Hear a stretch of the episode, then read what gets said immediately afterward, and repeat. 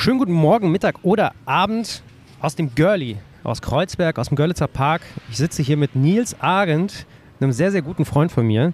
Und er ist hier in Berlin, er kommt gar nicht aus Berlin, aber er ist gerade zu Besuch, denn wir haben morgen was vor. Was machen wir denn? Ich schleppe dich und zwei, drei andere ins Sisyphus. Ich würde sagen, neben dem Kater die Favoriten-Club. Unsere zweite Destination, Heimat. unsere zweite Heimat, genau. neben dem Kater unsere zweite Heimat. Und wir hatten das große Verlangen vor circa einem Jahr, das ähm, Feiern und unseren geliebten Sport zusammenzubringen. Genau, das machen wir morgen in der zweiten Runde. Das heißt, wir laufen morgen vom Sisyphus je, zu jeder vollen Stunde fünf Kilometer mit ein paar anderen äh, verrückten Leuten und das versuchen wir für 24 Stunden durchzuhalten. Bevor wir aber dazu, zu, also, oder bevor wir eigentlich darauf zu sprechen kommen, was das eigentlich für eine hirnrissige Idee ist und war letztes Jahr bereits, würde ich sagen, machen wir einen riesengroßen Sprung zurück. Nils Arendt, wer ist das überhaupt und warum nehmen wir gerade einen Podcast auf? Und ich glaube, ein Hashtag, den könnte ich nennen, das wäre The Speed Project und als Thema, aber auch bevor wir darauf zu sprechen kommen, einmal Nils, wer, wo kommst du eigentlich her? Wo komme ich her? Ich bin in der Tat gebürtiger Flensburger. Da, wo die Punkte gesammelt werden. Oder ich weiß nicht, ob die das immer noch machen. Ich glaube schon. Ne? Ja. Ich, bin, ich, hab, ich hoffe, ich habe keinen. ja, also ich bin in Flensburg geboren, äh, vor ein, zwei Jahren. Und ähm, bin dann äh, sehr viel in der We Weltgeschichte rumgereist. Meine Eltern äh, waren so relativ nomadisch. Äh, bin früh mit drei äh, mit, mit, meiner Mutter nach Paris. Äh, dann später hat mein Vater gesagt, okay, äh, jetzt ist mein Turn. Dann sind wir nach Afrika gezogen, nach Westafrika äh, und von so vier bis sieben. Und dann bin ich wieder nach Deutschland. Dann meine großartige Schulkarriere gestartet. Ich war in neun Schulen. In Hamburg? Nee, Oder nee, insgesamt? Überall, insgesamt. Ähm, drei Internate und ähm, you name it. Und dann ähm, mit 18 aus der Schule ausgestiegen, ähm, mehr oder weniger erfolgreich. Und habe dann quasi mein, meine Laufbahn als Surflehrer gestartet, die ungefähr ein Jahr anhielt. Und dann bin ich äh, mit 19 wieder nach Deutschland gekommen, nachdem ich auf den Kapverdischen Inseln war über den Winter. Und hatte halt null Plan, was ich mit meinem Leben mache. Und ein guter, gute Freunde von mir haben so diese Pop-up-Club-Szene in Norddeutschland gestartet. Viel in Hamburg, viel in der Lübecker Ecke. Und da bin ich so reingerutscht und das ist dann relativ schnell so mein, äh, ich weiß nicht, Karriereweg der dann zu ne, irgendwann zu einem richtigen Job geführt hat. Wie kann ich mir Pop-Up-Clubs vorstellen? Also Pop-Up-Clubs kannst du dir so vorstellen, dass wir ähm, nicht traditionelle Locations zum Club umgebaut haben für eine temporäre Zeit. Das waren alte Casinos, Hotels, ähm, Schwimmbäder, äh, Kirchen, äh, Ölmühlen, Wälder, Boote, äh, also kein Scherz, haben wir in der Tat alles gemacht. Wir hatten, äh, also eine der Peak-Veranstaltungen war in einer Kirche in Hamburg, wo die, der Female, der, der DJ, sagt man das? Mhm. Also die Female Die, die DJ, ja, genau. ja, auf einem weißen Pferd in die Kirche geritten ist. Wann war das? Welches Jahr? Zwei, jetzt, jetzt, jetzt Pi mal Daumen. Das, an, early 2000s, also 2001 wahrscheinlich, 2000, 2001. Jetzt, jetzt habe ich auch verraten, wie alt ich bin. ich bin der alte Knacker in Eugens Podcast. Ach, aber also erstens, so, so viel älter bist du auch nicht. Ein paar Jahre. Aber äh, das erstens merkt man es nicht und zweitens, wir haben, also, wir haben uns ja gefunden. Gott sei so. Dank. Okay, dann war das deine Zeit in Hamburg und wie lange bist du dann in Ham- Hamburg geblieben, bevor es dann weiterging? Ja, ich bin bis 2007 in Hamburg geblieben. Habe dann ähm, von quasi dieser Nightlife-Geschichte einen Schritt in die Werbung gemacht. habe dann für, eine, für so eine Mittelstandswerbeagentur gearbeitet in Hamburg und habe dann aber immer noch parallel in dieser, in dieser Clubwelt ähm, war ich tätig und ähm, habe so eine Clubreihe gehabt mit zwei Freunden von mir und dann war so 2006, 2007 kam, kam um die Ecke und irgendwie gefühlt so, nachdem ich so international aufgewachsen bin, aber irgendwie diese Arbeitswelt oder diese mein, mein Erwachsenenleben, wenn man das so nennen kann, ähm, hat sich dann nur in Deutschland ähm, wiedergefunden. Und dann war ich an so einem Punkt, okay, wenn ich jetzt nicht irgendwas drastisch ändere, bleibe ich hier stecken. Und nichts gegen Hamburg, liebe Hamburg. Und auch nichts gegen Deutschland, vielleicht ein bisschen. und ähm, dann habe ich mir überlegt, okay, ich, ich bin derjenige, der sein Leben designt. Ne? Also jeder designt sein Leben und je aktiver du designst, desto mehr Einfluss hast du auf dein eigenes Leben. Und ähm, dann habe ich gedacht, okay, ich muss, muss mal aktiv werden und grundsätzlich wurde alles so ein bisschen bequem in Hamburg. Und ich hatte einen guten Job, ich habe so ein Team geleitet, ne? ich hatte einen Volvo, Volvo ähm, Kombi als Firmenwagen, ich hatte eine Wohnung, wo ich den Hafen gesehen habe. Wir hatten eine total erfolgreiche Clubreihe. Also irgendwie war alles so in Ordnung. Ne?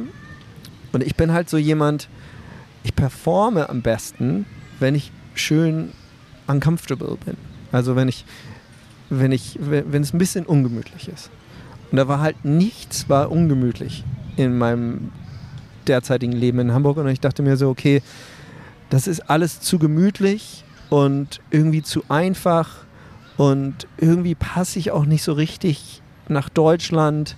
Und ich habe so viel erfahren als Kind und auch als Jugendlicher, international gesehen oder in verschiedenen Kulturen gelebt und ähm, das habe das hab ich vermisst und ich habe mir überlegt, okay, ich, ich muss hier rausbrechen. Und dann habe ich mich original, ich habe mich vor so einem Globus gesetzt und habe überlegt, wo soll es denn hingehen? Und dann ähm, habe ich mir überlegt, okay, ich, ich will mehr. Also Surfen ist einer meiner ähm, Leidenschaften, ist immer noch. Ähm, ich will ein gewisses Klima. Ne? Jeder, der ein bisschen Zeit in Hamburg verbracht hat, ähm, kann, kann, sich, ähm, kann sich da bestimmt wiederfinden. Ähm, sollte englischsprachig sein und es sollte so ein Ort sein, der so ein bisschen weiß ich nicht, die Welt beeinflusst. Ne? So der, am, am Puls der Welt ist. Also es kann nicht irgendwie so, so, ein, so ein Dorf sein. Das muss irgendwie schon die Welt, den Puls fühlen. Und ähm, naja gut, wenn man halt diese ganzen Filter anwendet, ist die Liste dieser Orte relativ klein mhm. ne? oder kurz oder wie man auch immer sagt. Auf jeden Fall Los Angeles, Kalifornien war oben auf dieser Liste. Standen, standen da drunter noch andere? So ein, zwei Städte? Ja, also da war halt mal irgendwie so ein bisschen Melbourne, Australia. Ist aber beeinflusst nicht so richtig die Welt. Mhm. Wir können jetzt auch keine Australier wahrscheinlich mithören. Also unwahrscheinlich, nur die Deutsch sprechen. Ähm, ich mag, also mag Melbourne, nichts gegen euch. Ähm, aber Melbourne war eher so weiter unten. Dann war so ein bisschen Kapstadt. Ne? Ähm, ist das Wasser kalt auch fraglich, wie weit Kapstadt die Welt beeinflusst. Und naja, Los Angeles war halt auf dieser Liste. Und dann habe ich meinem Chef verzapft, dass ich einen Business-Englisch-Kurs machen sollte. Kurze Side Note, wir haben halt nichts auf Englisch gemacht. Ne? Aber er hat irgendwie, hatte, war der begeistert von der Idee und hat mir dann gesagt, okay, du kannst dir dreieinhalb Wochen unbezahlten Urlaub nehmen. Das habe ich dann gemacht und ähm, habe mir einen Flug nach LA gebucht, habe mir einen Mietwagen geholt und habe ähm, auf Craigslist, Craigslist sind so ähm, Kleinanzeigen, ne? habe ich mir ein Zimmer gemietet in irgendeinem Haus in zentraler Lage in LA, äh, Central LA. ähm, Wo nichts los ist. Da ist einiges los. Fraglich, ob man da äh, dran teilnehmen möchte. Aber gut, mehr, mehr, dazu in der nächsten Folge vielleicht. Und naja, auf jeden Fall bin ich da dann gelandet, ähm, habe mir irgendwie so ein Sur gebrauchtes Surfboard gekauft und bin da so ein bisschen aufgeschlagen und war ganz schön überwältigt so von dieser Stadt und von der Dimension und ich war schon mal vorher da, aber halt nicht mit dieser Aufgabe. Ne? Also meine Aufgabe, die ich mir selber gestellt habe, war so natürlich keinen Businesskurs Englisch zu machen. Den habe ich natürlich gemacht, aber das war nicht die Aufgabe im Kern, sondern die Kernaufgabe war, ich networke the shit out of this city, um einen Job zu bekommen. Und ich habe jetzt dreieinhalb Wochen Zeit. Das war die Aufgabe. Und das hat mich ganz schön aus der Reserve gelockt. Ist auch gerade in so einer Stadt, die ja auch sehr exklusiv und anonym ist, auf eine gewisse Art und Weise auch eine richtige Herausforderung, glaube ich. Ja. Zu der Zeit, wo es, wo Social Media noch nicht so präsent war wie heutzutage. Ja, Social Media war keine Präsenz. Ne? Also 2007 gab es Facebook vielleicht. Ich wollte gerade sagen, so ja. waren die ersten Jahre von Facebook, glaube Ja. ich, aber das war es halt auch. Ja. Ich kannte halt keinen in LA, ne? Und ähm, ja, es war, war auf jeden Fall eine Herausforderung. Und wie es dann halt so kommt, nicht, nicht da, um da nicht zu, zu lange drauf rumzureiten, ähm, ich bin innerhalb von, äh, nach dreieinhalb Wochen mit einem Jobangebot wieder zurück nach Hause geflogen. Welch, welches war das? Und wie, also ich finde es schon interessant herauszufinden, wie du, wie du das gemeistert hast, diese Herausforderung. Also es, auch ein Dover hat mal Glück. Ne? Und zwar die Frau, die mir das Zimmer vermietet hat, der gehört in eine Agentur. Also, ne? Ähm, ich glaube, in Karriere oder im Leben, Glück spielt immer eine Rolle. Und ähm, ich hatte halt mega Glück. Und die fand mich toll. Und hat dann gesagt so, hey, du kriegst hier einen Job. Ich würde sagen, ich würde das kurz relativieren. Damit macht man sich das immer ein bisschen einfacher, finde ich. Aber zu Glück spielt auf jeden Fall eine Rolle, aber ich würde das auch vielleicht anders framen, dass Timing eine sehr große Rolle spielt und natürlich das Auftreten. Weil hätte sie dich nicht cool gefunden oder wärst du ein weirder Typ gewesen zu der Zeit, so wie du heute halt bist, dann hättest du diese, dieses Angebot wahrscheinlich nicht bekommen. Wahrscheinlich hatte Glück eine große Rolle gespielt, aber trotzdem, ich finde diese anderen Parameter schon gar nicht irrelevant. Das ist so, ich finde, das ist so eine sehr bescheidene deutsche, also das sage ich auch immer über mich, aber ich finde das so eine sehr deutsche Herangehensweise. Als Amerikaner, als Amerikaner willst du wahrscheinlich nicht sagen, I got, I got lucky. Oder? Ja, ja, es stimmt. Na klar, ne? Da kommen gewisse Komponenten äh, und der Mix macht's. Genau, genau, Tages, richtig. Ne? Und ähm, unter anderem hatte ich halt Glück und ich war ein bisschen frech. Ne? Und ähm, ich war, ich war, ich hatte so Bock. Ne? Ich war so motiviert. Hey, okay, Assistant of the Assistant is your job. I was like, fuck yeah. ne? Das ist mein Job. Geil. Ich bin am Start. Und ich habe halt, ähm, was halt interessant war, ich bin, ich, habe halt ein Team geleitet in Deutschland. Ja? Ich hatte irgendwie drei, vier Mitarbeiter. Äh, ich hatte Mitarbeiterverantwortung. Ich war irgendwie so ne, eine junge Führungskraft, quote unquote. Ja? Und plötzlich bin ich der Praktikant.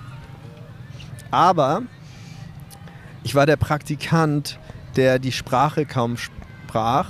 Und das Abgefahrene war, dass ich auf der einen Seite so herausgefordert war, bei dem Fakt, dass alles neu ist, alles findet in dieser anderen Stra Sprache statt. Und ich hatte original nur ein bisschen Basis-Schulenglisch. Und ähm, ne, kannst dir vorstellen, bei meiner angerissenen Schulkarriere, das, das saß auch nicht so fest. Und ähm, aber ich habe halt, ich wurde halt herausgefordert und war halt, äh, dann die Aufgaben selber waren total banal. Und dann war man gelangweilt und herausgefordert äh, äh, zur gleichen Zeit. Und es war so ein ganz bizarrer, bi- ganz bizarres Gefühl ne? oder so ein ganz bizarrer Zustand, mit dem man nicht so richtig umgehen, war, äh, umgehen zu, zu wissen. Und anyway, ich bin, aber ein, ein wichtiger Punkt, ich bin dann halt zurück nach, nach Deutschland geflogen und ähm, habe mir dann so ein 18 Monate Visum abgeholt. Das ist so ein Kulturaustauschvisum nennt sich das. Ähm, falls irgendjemand Visa-Fragen hat zu Amerika, können Sie sich gerne bei mir melden. Ich kenne mich aus. Ich habe so ein paar gehabt. So ein paar Erlebnisse, Ja. ne? Äh, auf jeden Fall, das Visum konnte man relativ einfach bekommen. Das hat auch nur 1000 Euro gekostet. Und ähm, Und dann habe ich meinen Job gekündigt, habe alles verkauft, was ich so hatte. Ich hatte grundsätzlich nicht, ich bin eher so ein Typ, der nicht so viel Sachen hat. Insofern war das relativ einfach. Ich habe meinen Volvo Kombi zurückgegeben und äh, habe ein paar Abschiedspartys gefeiert. Und die Abschiedspartys waren mainly Ragers, ne, wo wir steil gegangen sind. Unter anderem hatte ich aber auch äh, den Plan mit meinem damaligen Mitbewohner, ein Marathon zu laufen. Jetzt schließt sich der Kreis, der Kreis öffnet sich weiter, so sagt man das ja, ne? Jetzt öffnet sich der Kreis weiter und äh, wir sind den Hamburger Marathon gelaufen zusammen.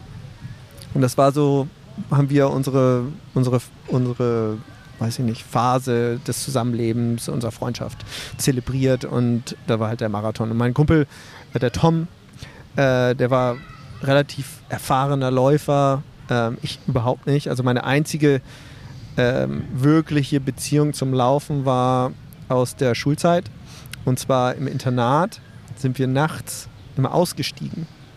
Also wir sind aus dem ersten Stock gesprungen mit Sportsachen, um dann feiern zu gehen. Und morgens kommen wir halt wieder, ziehen uns um im, hinterm Busch und ähm, kommen vorne rein mit Laufsachen an und ähm, haben halt so getan, als ob wir laufen waren. Und ich hatte, ich hatte eine wunderbare Beziehung zu diesem Sport. Ne? Also, Ohne es wirklich auszuüben. ja, also relativ wenig zumindest. Und von daher hatte Laufen immer einen, immer einen Platz in meinem Herzen. und ja, mit Tom ähm, bin ich dann meinen ersten Marathon gelaufen und es war eine abgefahrene, äh, ein abgefahrenes Erlebnis. Wir haben ein bisschen trainiert und ich kann mich noch erinnern, also der Hamburger Marathon ist irgendwie ein bisschen lahm, ein bisschen so Vanilla, aber total schön. Ne? Und das, irgendwie haben wir unser Ding gemacht. Wir machen, haben auch damals nicht so viele Leute mitgemacht. War auch kein Ding, irgendwie Marathon zu laufen. Also nicht zumindest bei, bei den Leuten, mit denen ich so abgehangen habe.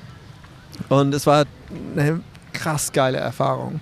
Und Tom sagt immer so, hey, mach mal locker, ein bisschen langsamer während des Marathons. Ich sage, Tom, wann können wir denn endlich Gas geben, Alter? Und ähm, irgendwann haben wir Gas gegeben. Und es war eine krass geile Erfahrung und war total schön. Wir haben, wir total Bonding gehabt darüber. Und äh, mit diesem Erlebnis bin ich dann nach Amerika gezogen. Und ähm, um dich ein bisschen in meine Lage zu versetzen. Ne? Also ich bin halt 25, 6, nee, 27 oder sowas. Und ähm, ich hatte, glaube ich, 3500 Dollar ähm, gespart, die ich mitgebracht habe. Ähm, vielleicht war es auch 4500. Und ähm, ich habe zu wenig Geld verdient. Also ich war completely broke, äh, wie der Amerikaner sagt. Pleite. Äh, ich habe mir von dem von der Kohle, die ich hatte, habe ich mir so einen alten Jeep Wrangler gekauft. Da hat das Dach nicht funktioniert. Das heißt, ich musste den Teppich rausreißen. Und äh, unter dem Teppich sind, äh, sind so Plugs, also sind Löcher in dem Auto. Und jedes Mal, wenn es halt geregnet hat, stand da halt so 5 cm Wasser in meinem Auto. Und wenn du losfährst, wenn du das erste Mal bremst, musst du so die Füße hochgehen, weil das Wasser nach vorne fließt. Ne? Anyway, so das war mein Auto. Hab ich, habe ich geliebt, diesen Wagen. Und ähm, naja, ich war pleite. Dann, wie gesagt, die Sprachbarriere war real. Und ähm, also mein, mein Englisch war so schlecht, ich hatte Angst, ans Telefon zu gehen. Ähm, dann kam dazu, dass ich keine Sau kannte. Und dann hat sich relativ schnell entpuppt, dass diese Frau, also meine Chefin dann, die Inhaberin von dieser Agentur, war Mitte 40, schwanger und ihr Typ ist abgehauen. Kann man sich noch ungefähr vorstellen, was für ein Mindset so eine Person ist. Äh, wahrscheinlich zu Recht, nicht wahrscheinlich, zu Recht. Und ähm, das hat das Ganze ganz schön schwierig gemacht. Und dann in, ähm, in, in LA Fashion hatte ich ähm, einen Arbeitskollegen, der gescheiterter Actor war. Der hat bei äh, Beverly Hills 90210 mitgespielt. Und er und sein, sein ähm, Mann haben mich irgendwie adoptiert und unter ihre Fittiche genommen. Das war so total süß. Also ohne die wäre ich mit eingezogenem, ähm, mit, mit hängendem Kopf wieder nach Hamburg geeiert. Und also die haben mich wirklich, ähm, also einen Support geleistet, das war der absolute Wahnsinn. Und zudem hat das Laufen plötzlich eine Riesenrolle gespielt.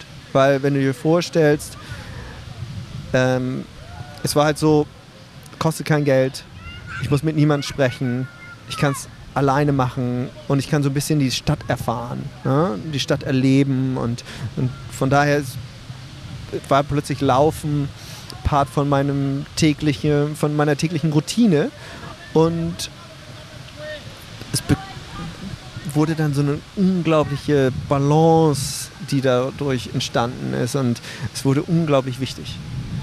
Das heißt, nur um das zusammenzufassen, das war gar nicht der Marathon oder das, das Training davor, was sich, äh, so, ja, was, wo du den Spaß am Laufen gefunden hattest, sondern das war eher diese Situation und die du dich selber hineingebracht hast, in der Laufen einfach eine Rolle zweckdienlich war, weil du, ja, weil du eben in dieser bizarren Situation der Langeweile und Herausforderung gesteckt hattest. Ja, genau. Und ähm, das war dann total abgefahren. Ich habe so, eine Liebe für diesen Sport entwickelt. Ne?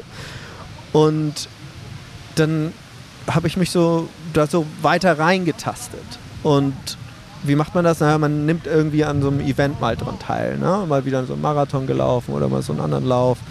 Und da bin ich dann aufgeschlagen und ich habe mich überhaupt nicht verstanden gefühlt. Ne? Also ich habe mich überhaupt, ich habe so irgendwie der komische Typ in dieser Gruppe von diesen anderen Leuten und ich habe überhaupt nicht da reingepasst. Und ich habe dann so ein, zwei Mal mitgemacht und irgendwie habe ich diese Liebe und diese, diese, diese Begeisterung von diesem Sport was sich aber überhaupt nicht wiedergespiegelt hat in diesen Laufveranstaltungen, wo ich dann war. Meinst du sowas wie Lon LA Marathon? LA Marathon oder da bin ich Long Beach Marathon gelaufen und äh, weiß nicht. Also diese großen offiziellen Läufe. Ja, genau, ja, genau. Ja. Und dann war es so, ja okay, dann machst du halt nicht mehr mit, da passt du nicht rein. Ja? Und ähm, dann war es so, ich habe dann, also ein Jahr später, habe ich dann den Job gewechselt, Gott sei Dank. und ähm, dann hatte ich einen anderen ähm, Arbeitskollegen und der war Fußballer und wir sind dann immer ab und zu mal mittags zusammengelaufen.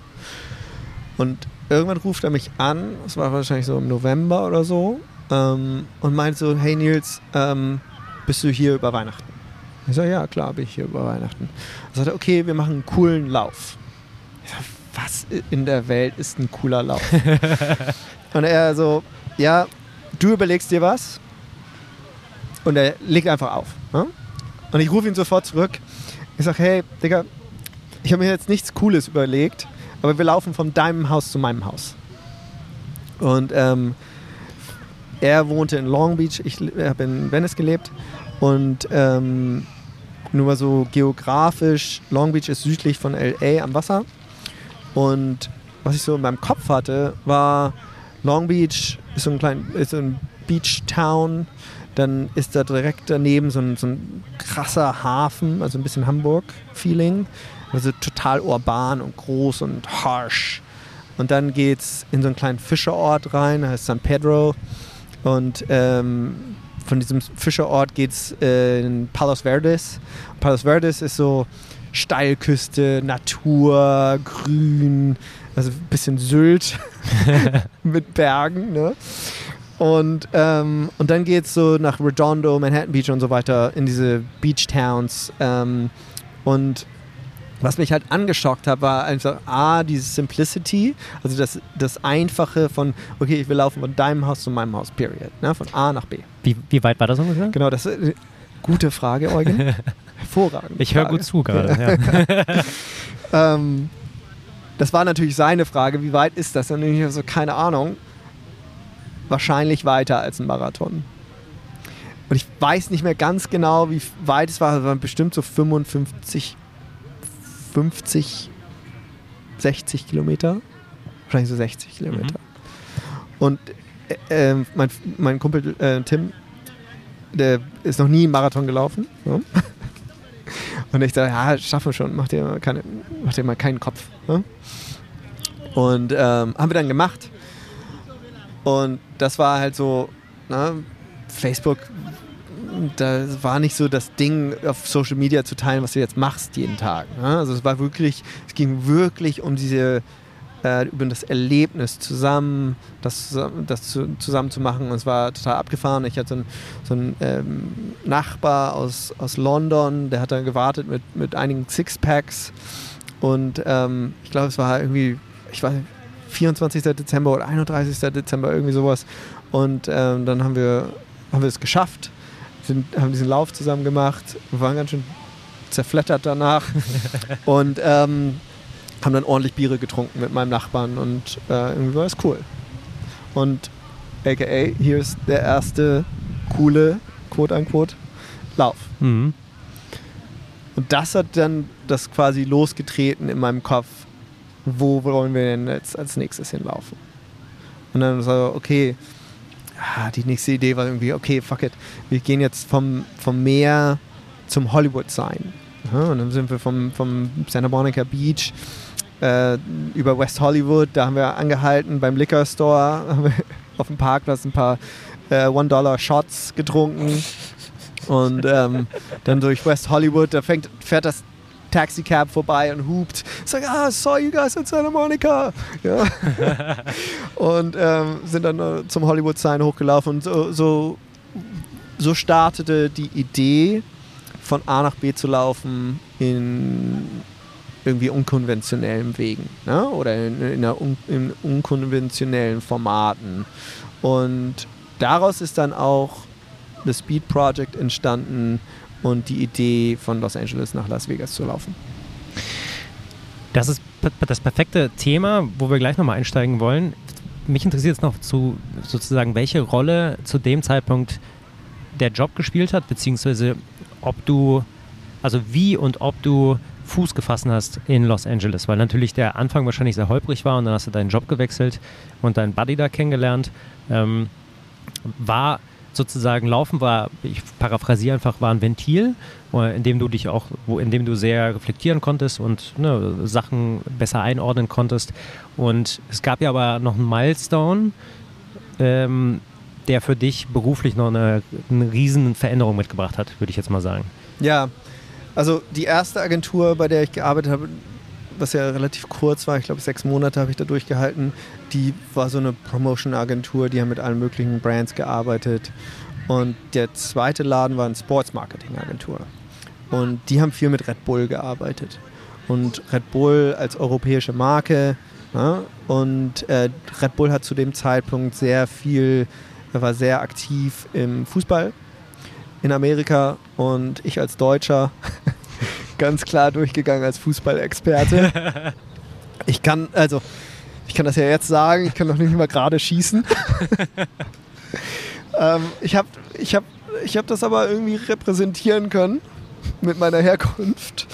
Und ähm, habe ich dann um Red Bull gekümmert und dann ähm, habe ich auf Nike gearbeitet und habe mich dann da relativ schnell reingefuchst. Und dann gab es auch noch den anderen Pivot, dass ich ähm, eine neue Wohnsituation gefunden habe. Und ich habe in Venice dann ähm, in einer Vierer-WG mit drei anderen Jungs, drei Amerikanern zusammen gewohnt. Und das war wirklich so einer der, der sozialen und auch sprachlichen Durchbrüche.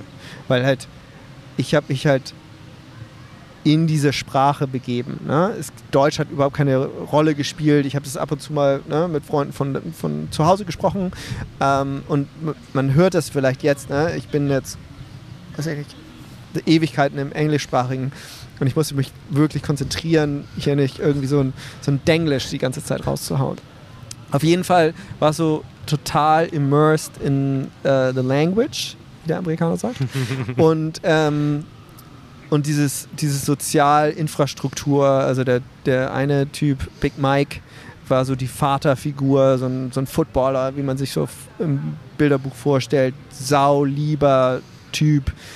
Der war so die Leitfigur in dem, in dem ganzen ähm, Apartment oder in unserer Gruppe von Freunden. Und dann ähm, Zach Blakely, den du auch kennst, mhm. war einer meiner ersten Mitbewohner. Ach, ne? witzig. Ja. Und ähm, immer noch, also einer meiner engsten Freunde. Ne? Der hat mir quasi Englisch beigebracht. Und nicht quasi, sondern der hat eine große Rolle gespielt in meinem Englischlernen und in dem sozialen Netzwerk, ähm, also dem realen sozialen Netzwerk, was ich aufgebaut habe und den Freundeskreis, den ich da gefunden habe. Und ähm, ja, und dann kam so eins zum anderen und dann ne, der klassische, klassische Jahresgespräch mit meinem Chef. Und ja, Nils, ne, soll eine Reise hingehen? Und dann habe ich, ähm, ne, frech bin ich ja ab und zu. Oder kann ich sein? Und ich habe gesagt, du, ich möchte Partner werden. Und ich glaube, der hat so ein bisschen gedacht, so, Alter, du bist hier der deutsche Praktikant. Fängt beides mit P an, aber ist weit voneinander entfernt. Und ähm, dann habe ich, hab ich das so ein bisschen zurückgerudert und habe gesagt, so, ja, nee, ich will einen Weg dahin haben. Und hat er aber überhaupt nicht verstanden und hat halt gesagt, so, du Nils, ähm, da gibt es keinen Weg hin. Also volle Breitseite mir zurückgespielt und äh, ich bin dann ganz schön frustriert nach Hause gefahren und dachte, ich hätte, ich hätte jetzt mal was gewagt, ne? und um irgendwie dann einen Schritt weiter zu kommen. Und ich bin ja ein relativ ehrgeiziger Typ. Ne? Mhm. Und ähm, das wurde da irgendwie nicht angesehen und ähm, es gab da einige Sachen, die ja, die, die halt irgendwie nicht funktioniert haben für mich. Und dann hatte ich äh, mittlerweile auch noch einen weiteren Kumpel, äh, der auch Deutscher ist. Ähm, und dem habe ich so ein bisschen meine Frustru Frust Frustration, äh, mit dem habe ich meine Frustration geteilt. Und der war ähnlich frustriert in seinem Job. Und dann meinte er so, hey, weißt du was, ich mache eine Agentur auf. Fuck it. Und ich so, da mache ich mit. Mich schön mit eingeladen selber. Zack, Partner. Ja, zack, Partner. und äh, dann sagte er, ja, okay, ich habe hier einen Kunden, bring du doch mal auch einen Kunden mit. Ich so, hm, weiß ich nicht, ob das so funktioniert.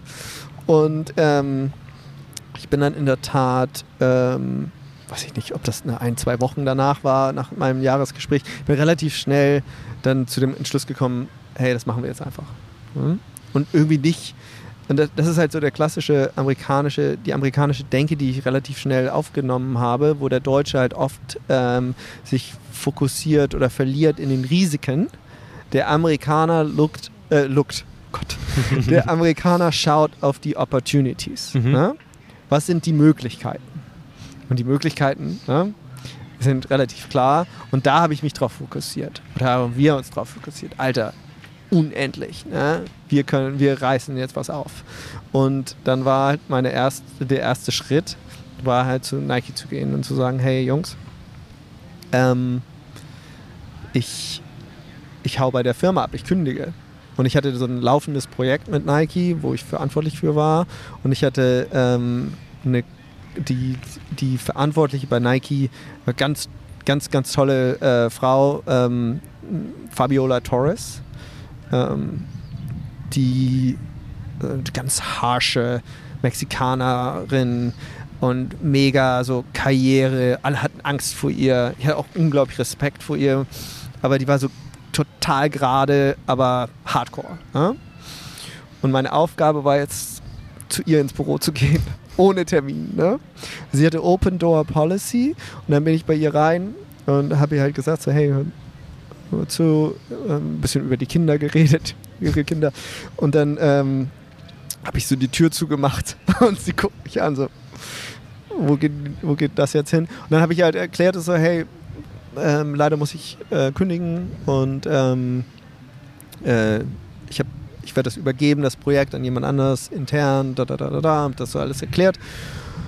Und dann so am, am Ende habe ich so gesagt, ja, und ich habe noch nichts so richtig vor. Also wenn es irgendwie eine Aufgabe gäbe, wäre ich auch immer bereit, irgendwas zu tun mit meiner neuen Agentur. und dann habe ich ihr äh, einen Zettel hinterlassen äh, mit meiner privaten E-Mail-Adresse. Und sie hat da überhaupt nicht drauf reagiert. Die hat keine Miene verzogen. Die hat nur so mit dem Kopf genickt und gesagt, okay, thank you, have a good day. Und dann bin ich da raus und der nächste Schritt war halt dann zu kündigen, das habe ich dann auch gemacht. Und dann äh, habe ich meinen Kumpel ähm, abends getroffen und so, und haben wir den Nike Retainer? ich so, ja, da sind wir leider weit von entfernt. Und aber zwei, drei, vier Wochen später kam eine E-Mail an meine private E-Mail-Adresse und da wurden wir eingeladen zu einem Pitch und wir haben dann ähm, gegen zwei, drei andere Agenturen, unter anderem die, die alte Agentur, bei der ich gearbeitet habe, äh, haben wir ein Nike-Projekt gepitcht. Und gewonnen. Und gewonnen. Und das war sau abgefahren. Ähm, fast forward, nachdem wir es zugesagt bekommen, sitze ich wieder bei, bei ihr im Büro, bei Fabi. Und sie guckt mir in die Augen und sagt, Nils, I love the hunger in your eyes. I appreciate your creativity and I know you're going to do anything in your power to make this successful. Don't fuck it up. Have a great day. also richtig, richtig Druck. Ne? Ähm, und ich mag es ja unkomfortabel. Ne? Das ist, wenn ich performe. Und äh, da haben wir uns reingelehnt und haben Gas gegeben und ja, haben, haben absolviert. Geil. Das heißt, das war die Geburtsstunde von Optimist. Genau, das war die Geburtsstunde von Optimist, äh, unserer ja, kleinen Agentur. Geil. Das finde ich sehr spannend, weil so in dem Detailgrad kannte ich es tatsächlich auch noch nicht. Ähm, und vielleicht jetzt dann sozusagen, die Agentur ging ja weiter, ist gewachsen. Ähm, parallel gab es aber eben diese Ideen oder diese eine Idee, nämlich die sich entwickelt hat, um mal ein bisschen eine weitere Distanz zu laufen. Und das heißt immer noch The Speed Project. Hatte dieses Jahr zehnjähriges, wenn ich richtig rechne. Ja. Und zuerst aber vielleicht die Erläuterung von dir. A, oder wir können es chronologisch machen. Wie seid ihr dazu gekommen? Also die Idee und die Umsetzung. Also die Idee war halt dann quasi die Fortsetzung von, von, von dieser von dem Verlangen von A nach B zu laufen, ne, in konventioneller Form. Und dann war es so, ähm, ich habe, ich hatte halt diese Idee und mein Arbeitskollege, mit dem ich so die ersten zwei, drei Läufe gemacht habe, das war halt nicht so sein Ding, der hat das so ein bisschen mitgemacht.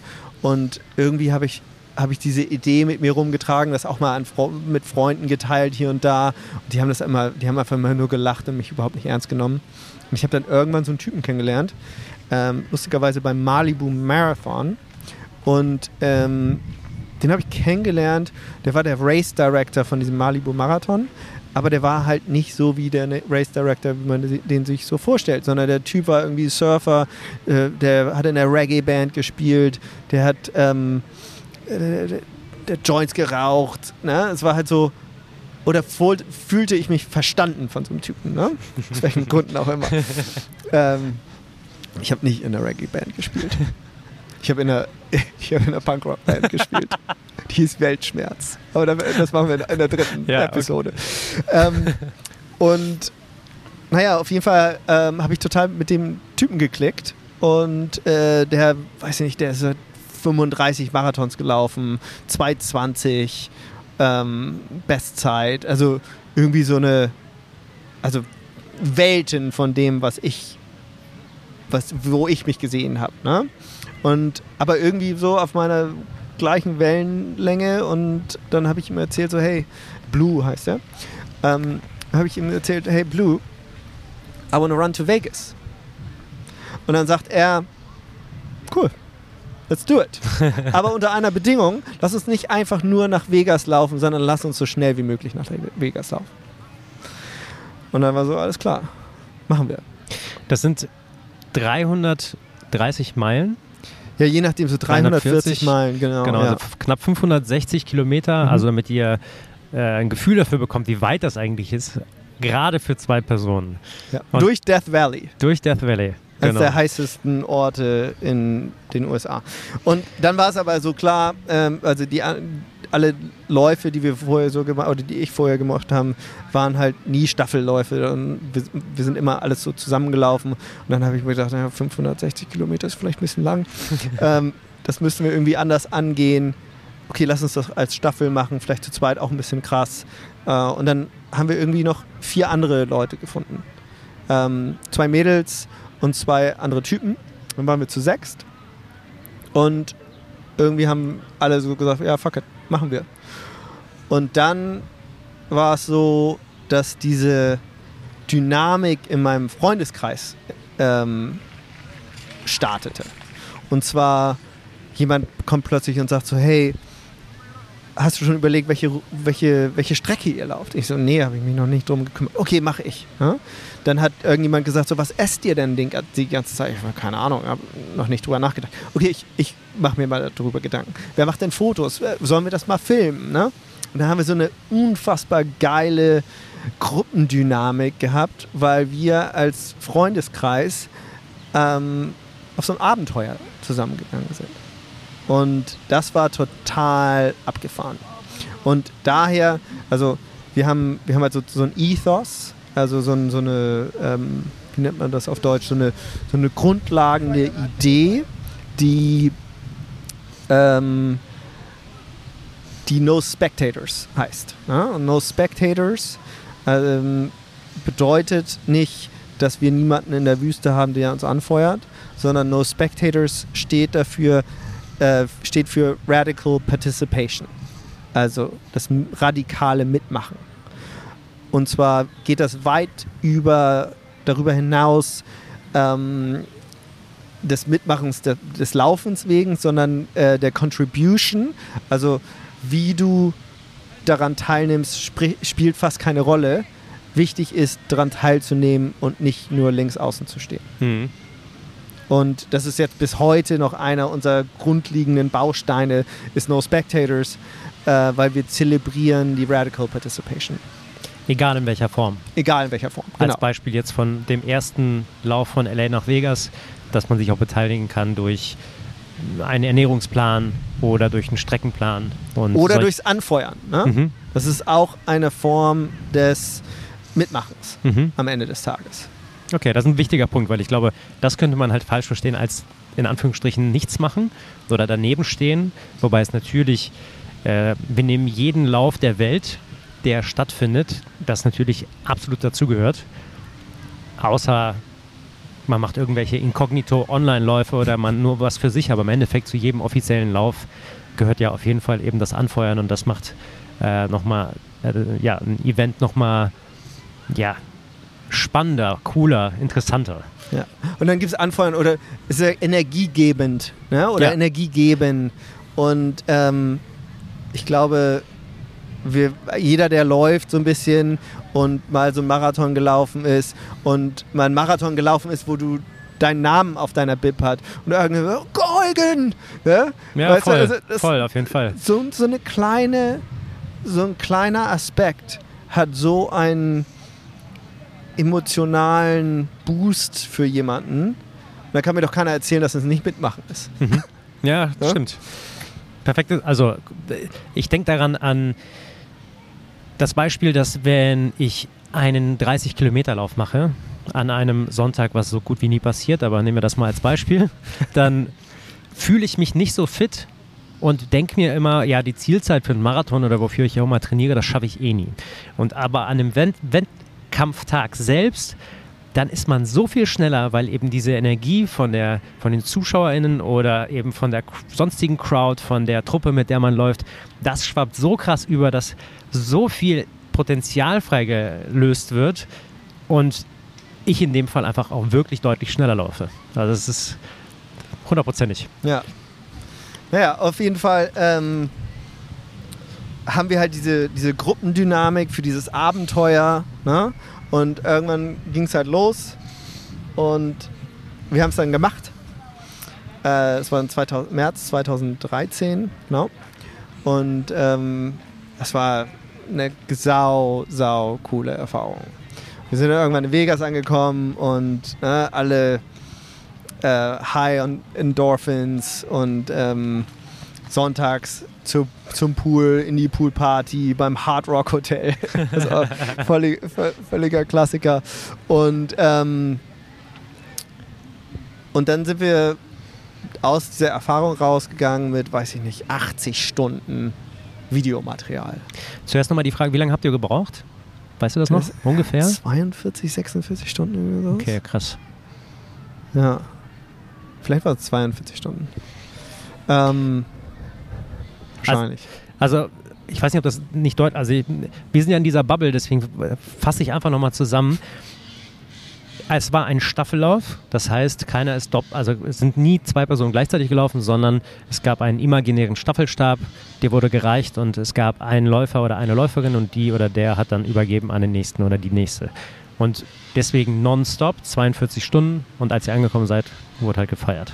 Ja, und wir hatten einen Wohnwagen, ne? so ein klassischer, großer amerikanischer Wohnwagen. Wir hatten noch, noch einen zweiten, noch einen Jeep von einem Kumpel von mir und ähm, wir hatten, weiß nicht, so 15 Leute plus die sechs Läufer.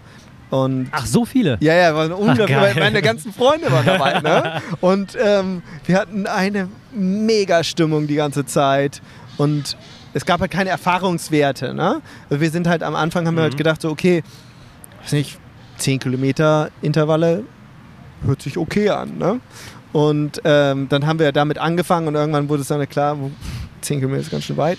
Dann äh, mal doch auf 5 umgestiegen, dann auf 3 und irgendwann nur ein Kilometer am Stück. das war ganz schön hart.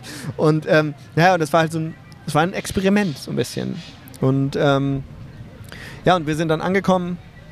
Ähm, wir haben im Santa Monica Pier, am Santa Monica Pier gestartet und ähm, in Vegas gibt es so eine Touristenattraktion, das ist Welcome to Las Vegas Sign. Das ist irgendwie so ein bisschen ab vom Schuss in der Nähe vom Flughafen. Keine Ahnung, wer das da hingestellt hat oder warum. Es gibt es halt da. Und dann haben wir halt gedacht, naja gut, so ich als banaler Europäer habe halt gesagt, da endet man halt. Und ähm, da haben wir dann das beendet und haben dann am nächsten Tag äh, gefeiert im Hardrock und lagen uns in den Armen und haben uns gefreut und äh, sind dann irgendwann zurück und wie gesagt hatten wir dann ohne Ende Videomaterial. Und das hat dann ungefähr ein Jahr gedauert oder so, ähm, dass wir das zusammengeschnitten haben zu so einem 18-minütigen Film. Wo gibt's den? YouTube? Äh, Vimeo. Vimeo, okay. Vimeo. Wenn du, wenn du auf Vimeo gehst und The Speed Project eintippst, kriegst du wahrscheinlich 80. ja, ich, ver ich, verlinke das unten in den Shownotes okay, von, ja, dem, von, dem, Podcast. Ähm, ein, eine wichtige Komponente zu diesem Film war halt so, es war 2013, wie gesagt, und das war so in, in den ersten Zügen dieser Run-Crew-Bewegung. Ähm, ja? Da gab es so Random Crew in London, da gab es Bridge Runners in New York und dann gab es ähm, Enbro in Kopenhagen. Und das war es dann so mhm. ungefähr. Ne? Also es gab keine Run Crew in LA zum Beispiel. Es gab, äh, also die drei waren so wahrscheinlich der Startpunkt. Und das war auch im, am, am Start von Instagram. Also 2013 war Instagram am Start und wir hatten einen Instagram-Account. Und äh, The Speed Project Instagram-Account, also drei, drei, vier, also unsere Freundin, äh, und dann plötzlich haben wir irgendwie, ich, ich kann es gar nicht genau sagen, wie diese Connection zustande kommt, aber dann haben wir irgendwie die Jungs in New York kennengelernt, dann haben wir die Jungs in Kopenhagen kennengelernt, dann haben wir die Leute in London kennengelernt, dann wurden wir so ganz, ganz schnell in, diesem, in dieser Subkultur der urbanen Läufer vernetzt und über die ganze Welt connected via Instagram. Und das war zu dem Zeitpunkt, wo es absolut, äh, absolut keinen non-traditionellen Lauf-Content gab. Mhm. Und dann haben wir die ganzen Jungs angehauen und haben gesagt, hey und Mädels, ähm, wir haben hier so einen 18-minütigen Film, der dokumentiert, wie wir nach Vegas gelaufen sind von LA aus.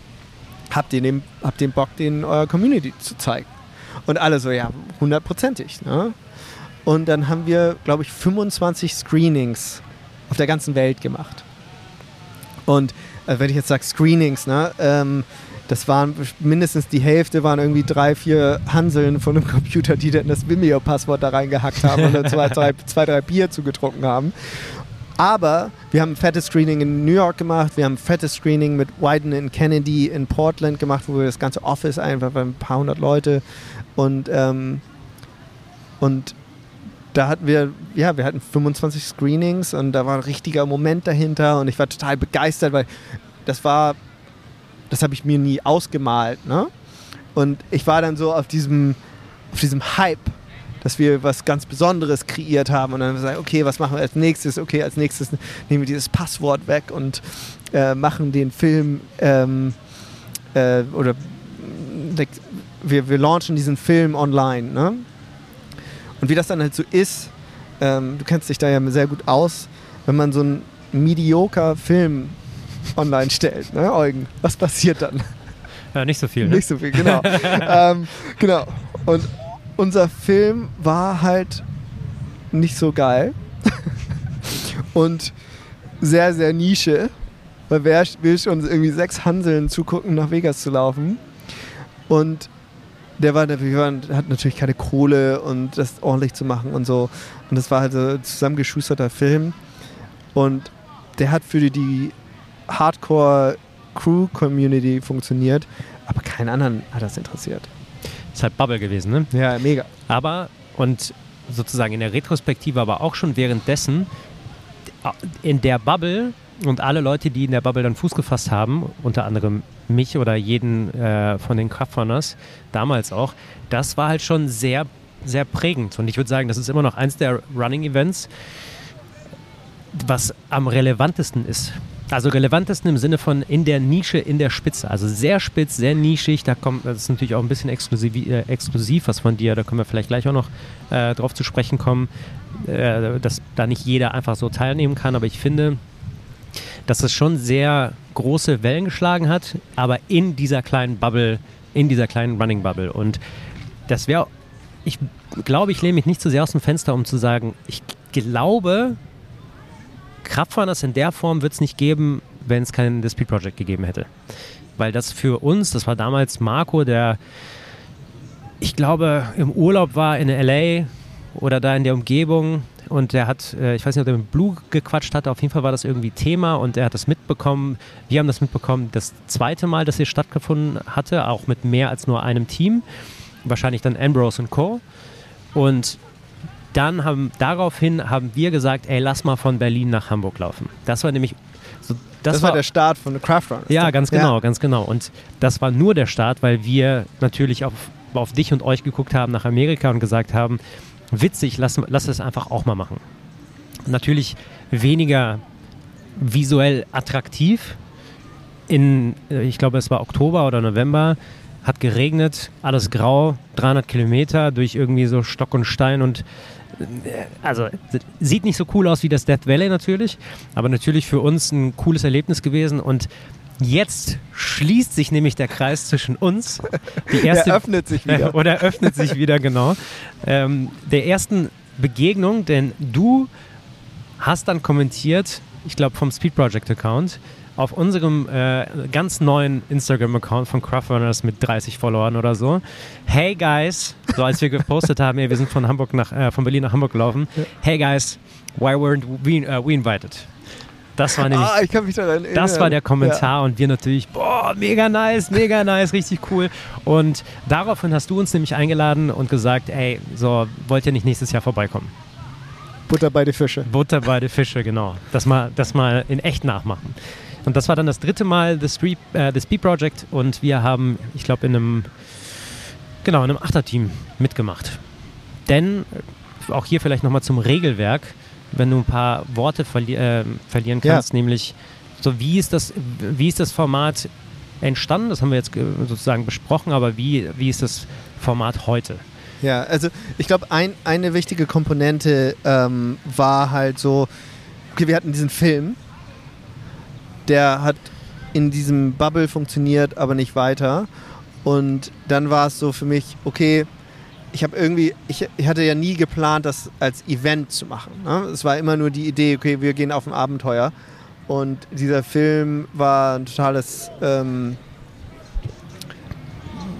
Beiprojekt, mhm. was so natürlich daraus entstanden ist. Und dann hat das relativ viel Platz eingenommen und äh, ich war dann so begeistert von dem Ganzen, von, dieser Resonanz, von der ersten Resonanz. Und dann war ich ganz schön geplättet von dem Fakt, dass wir das Internet nicht gebrochen haben. und ähm, dann habe ich so, dann hatte ich so einen Moment der Reflexion und habe dann überlegt, so hey, weswegen hast du das eigentlich ur ursprünglich machen wollen? Und ursprünglich war es so, wir wollen ein Erlebnis haben, wir wollen auf ein Abenteuer gehen mit meinen Freunden. Das hast du gemacht. Also ist das ein Erfolg. Ähm, ne? Und schließ das mal so ab für dich. Das habe ich dann so gemacht und habe das für mich abgeschlossen. Und dann war es vielleicht noch so ein paar Wochen später, war ich mit meinen Freunden unterwegs und ähm, so, ein, so, ein, so ein späterer Abend und ein Kumpel von mir legt so seinen Arm um mich rum und bestimmt auch relativ angeheitert später und sagt so, hey Nils, the Speed Project was the coolest thing I've done in my life. Krass. Und das hat gesessen. Und Mhm. das kam halt von jemandem, der noch nicht mal gelaufen ist. Der ist ah, halt krass. 40 Stunden lang den RV gefahren, 5 Kilometer die Stunde. Und an dem Abend bin ich nach Hause gegangen und dachte mir so, Alter, wenn der Impact so hoch war auf jemanden, der noch nicht mal gelaufen ist, habe ich fast eine Verantwortung der dieser, dieser kleinen Bubble-Community out there gegenüber, das zu teilen. Und zwar nicht in Form, guckt euch mal an, guckt mich mal an, wie ich das laufe, sondern in der Form, kommt, kommt und lauft das mit uns. Und das war dann die Entscheidung zu sagen, alles klar, hey, Leute, wir machen das nochmal. Und dann habe ich diese 25 Leute angeschrieben, die diese Screenings äh, um die Welt herum gemacht haben. Habe gesagt, hey, jetzt gibt's, erinnert ihr euch noch an den, an den Joggingfilm von LA nach Vegas? ähm, jetzt habt ihr die Möglichkeit mitzulaufen. Mhm. Ich habe dann, ich habe ne, ich hab gar nicht so richtig drüber nachgedacht, was das bedeutet. Und habe das einfach so gemacht, ne, in amerikanisch, äh, in amerikanischer Fashion. Wir haben halt gesagt, so, okay, ähm, das ist die Verantwortung, die ich jetzt habe. Ne? Wir haben was ganz Besonderes hier kennengelernt und ich habe die Verantwortung, nehme die auch an, um, um das zu teilen. Und aus diesen 25 Gruppen haben sich dann sechs gemeldet und haben gesagt, in der Tat, alles klar, wir sind am Start. Was bedeutet das denn? Und das war eine ganz wichtige Komponente. Jetzt kommen wir nämlich zum Regelwerk, Regelwerk äh, was, was eigentlich hier nicht existiert. Und was ich in diesem Moment halt gemacht habe, ist, ich habe mich erinnert, wie ich mich gefühlt habe, als ich bei diesen ersten Laufevents so, so dran teilgenommen habe. Und wie ich mich gefühlt habe, dass ich nicht dazugehöre und wie diese ganzen Regelwerke und was man so alles nicht machen darf, mich total nicht abgeholt hat. Und ich habe gesagt, okay, da muss ich mich dran erinnern, weil das machen wir nicht. Und dann war es so, okay, es gibt keine Regeln. Fuck it. Ja? Und klar, das ist äh, ein großes Statement. Und da gibt es natürlich gewisse Limitationen zu. Zum Beispiel haben wir halt gesagt, okay, dürft jetzt nicht das Gesetz brechen, weil wir sonst Gefahr laufen, dass die Polizei und die Authorities ähm, das Ganze stoppen können. Ne? Wir hatten natürlich waren nicht in der Position, irgendwelche Genehmigungen einzuholen oder irgendwas. War auch nie die, der Gedanke dahinter. Sondern wir haben halt gesagt, okay, brecht einfach nicht das Gesetz. Alles andere ist und lauft natürlich. Ne? Das ist on foot. Das ist jetzt nicht gefahren. Äh, ihr müsst laufen, brecht nicht das Gesetz. Und hier, startet, hier ist der Start, Santa Monica Pier. Und hier ist das Ende, Welcome to Las Vegas sein. Wie ihr dahin findet, ist, ist, ist, spielt keine Rolle. Ist Part von der Experience. Und dann war es so, okay, wie viele Leute können wir denn im Team haben? Dann habe ich drüber nachgedacht und so, eigentlich sollte man das nicht limitieren. Ne? Wieso sollte man irgendjemand ausschließen, der vielleicht 20 Leute braucht, um hier mitzumachen? Und dann habe ich gesagt, du, wie ihr wollt, scheißegal. Wenn ihr uns aber, und wir haben zu dem Zeitpunkt immer noch selber mitgemacht und ähm, die ersten paar Jahre, wenn ihr aber uns racen wollt, äh, bitte zwei Mädels, vier Typen. Und das, daraus ist diese jetzt OG-Category, also Original Category, sind sechs Läufer, zwei Mädels, vier Typen. Und dann hat sich ganz viel daraus entwickelt. Ne? Also wir haben jetzt ähm, vier Kategorien ähm, von Solo-Läufern, die das alleine machen, ähm, OG, ähm, also zwei ähm, Frauen, vier Männer, ähm, Six-Person All-Women-Teams ähm, und dann Freestyle. Freestyle jegliche Kombination von 2 bis 200. Was war das größte Team bis jetzt, was teilgenommen hat? Das ist eine gute Frage. Vielleicht so 20, 25 Leute, irgendwie sowas. Mhm. Und fast forward zu diesem Jahr. Über, über welche Anzahl von Teams sprechen wir heute? Also, ich, ich gehe mal jetzt nicht auf dieses Jahr, sondern ich gehe mal. Ähm, wann war es das? 2000. Wann waren wir zusammen in Costa Rica, Eugen? Vor fünf Jahren? 2000. Äh, warte, 18? da, da ich, bin ich, wurde 19. ich gerade selbstständig. 2019 ja. waren wir in Costa Rica. Fünf Jahre. Also, ja, genau. Vier 2019 sind, sitzen Eugen und ich in Costa Rica und wir, ich glaube, wir haben gesagt, wir lassen 40 Teams zu und äh, wir hatten 40 Teams zugelassen und dann dachte ich mir, ach, fünf mehr geht schon noch. Und wir hatten, glaube ich, 30 Teams, die noch mitmachen wollten. Und dann haben Eugen und ich uns ein Wochenende lang äh, bespaßt mit der Idee, wie wir die ähm, fünf Teams auswählen können aus, diesen, aus dieser Gruppe von diesen 20 oder 30 Teams. Erinnerst du dich? Ja, ja, ja. ja. Und ähm, also was ich sagen will damit, ähm, Eugen kann ein bisschen erklären, wie wir da vorgegangen sind. Ähm, aber wir haben jetzt, wir lassen jetzt immer so 70 bis 80 Teams zu und wir haben keine Website bei Design. Wir haben nur unseren Instagram-Account. Es gibt nicht jetzt hier irgendwie den Button How to Register, sondern wir die, die Erfahrung des Speed Projects fängt quasi an, wenn es, wenn du im Kopf drüber nachdenkst und überlegst, wie kann ich damit machen. Gehört zum Erlebnis. Genau. Ja. Und ich, glaub, ich glaube, das ist auch das, was es so exklusiv und interessant macht, dass es eben nicht diese Sign-up-Page gibt und es gibt nicht den, auch wenn ihr Merch und einen Shop habt, den ihr aber nur zu dem Zeitpunkt öffnet, wenn das Event stattfindet. Es ist nicht so zugänglich und das ist auf jeden Fall das, was es sehr interessant macht. Und also wir haben die letzten Jahre ja sehr, sehr viel über The Speed Project geredet, sehr viel über auch äh, Craft, äh, Craft Runners und da gibt es natürlich sehr viele Parallelen, wie wir feststellen mussten. Und ich glaube, das ist auch ein Grund, warum wir auch thematisch oder beruflich ein bisschen zueinander gefunden haben. Aber es ist, wenn man mit Leuten aus dieser Bubble spricht, und ich kriege sicher auch Nachrichten in unregelmäßigen Abständen, dass Leute fragen, wie kann ich da mitmachen? Und das, also ich antworte immer, find's, find's heraus. Weil ich glaube, das gehört halt eben zum Erlebnis dazu und nur so und nur weil es so aufwendig ist, da auch hinzukommen, das zu planen, das ganze, die ganzen Reservierungen selber zu machen und halt nicht da äh, einen, Betrag zu überweisen und zu sagen, ähm, so, ich bin jetzt hier, wo ist mein RV, wo ist mein Mietwagen, wo ist mein, mein Nutrition Pack und ähm, ich mache mit, weil sozusagen das Commitment ist ein ganz anderes, haben wir heute ja nochmal äh, bezüglich des Sisyphus-Laufs drüber gesprochen, über den wir auch gleich noch reden. Wir sind übrigens bei einer Stunde schon. So schnell geht hier die Zeit. Äh, in, in, dem Görlitzer Kinderpark in mit Nieselregen. Ja, genau. Langsam so halb nass, aber wir ziehen durch. Und das ist, das ist das, was notwendig ist, damit ein, also die Erlebnisse vor einem Event, muss ja gar kein Lauf sein, in dem Fall natürlich Laufevent, die gehören dazu, damit das ganze Laufevent selbst auch etwas ganz Besonderes wird, weil es, weil die Arbeit davor es nochmal besonderer macht und nochmal geiler. Und das ist auch auf jeden Fall ja, eine der Kategorien, warum das Speed Project so interessant ist und so ein geiles Erlebnis. Ich habe ja auch schon zweimal mitgemacht, einmal ähm, ein bisschen hinter der Kamera gestanden und es war, also es ist schon cool.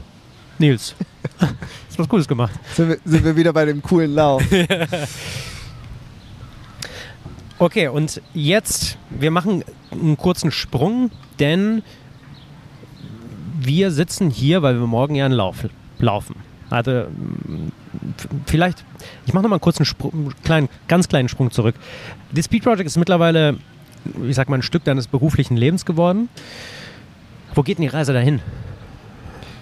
Ja, das ist eine gute Frage, die stelle ich mir, ähm, stelle ich mir gerade.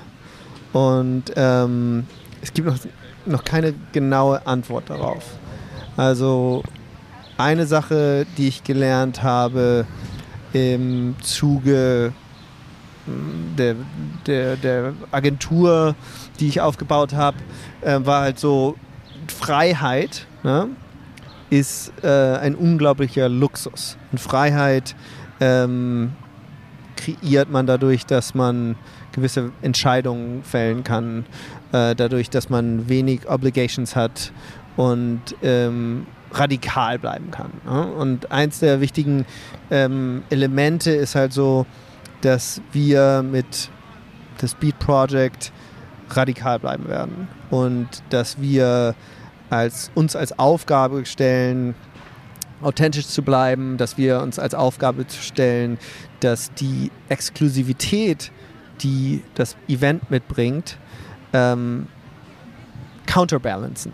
Was heißt das? Ähm, das heißt, ähm, die Speed Project ist natürlich exklusiv. Ne? Aufgrund dessen, weil es in Los Angeles stattfindet, weil es äh, gewisse Kosten ähm, verursacht, um dahin zu reisen, da mitzumachen, weil wir nur eine gewisse Anzahl an Leuten mitnehmen können oder zulassen können, weil wir immer das Risiko ähm, haben, dass wir irgendwann von, von der Polizei ähm, gestoppt werden, ja, ja, ja. Und was wir jetzt machen, ist, ähm, wir haben also A, während der Pandemie haben wir ein Speed Project, ein, ein, ein dezentrales Speed Project ähm, stattfinden lassen, wo wir Leute hatten in 50 verschiedenen Ländern, die mitgelaufen waren oder mitgelaufen sind. Und das war so auch wiederum einer der Verantwort Verantwortungen, die ich aufgenommen habe und habe gesagt, okay, die ganzen viele Races canceln.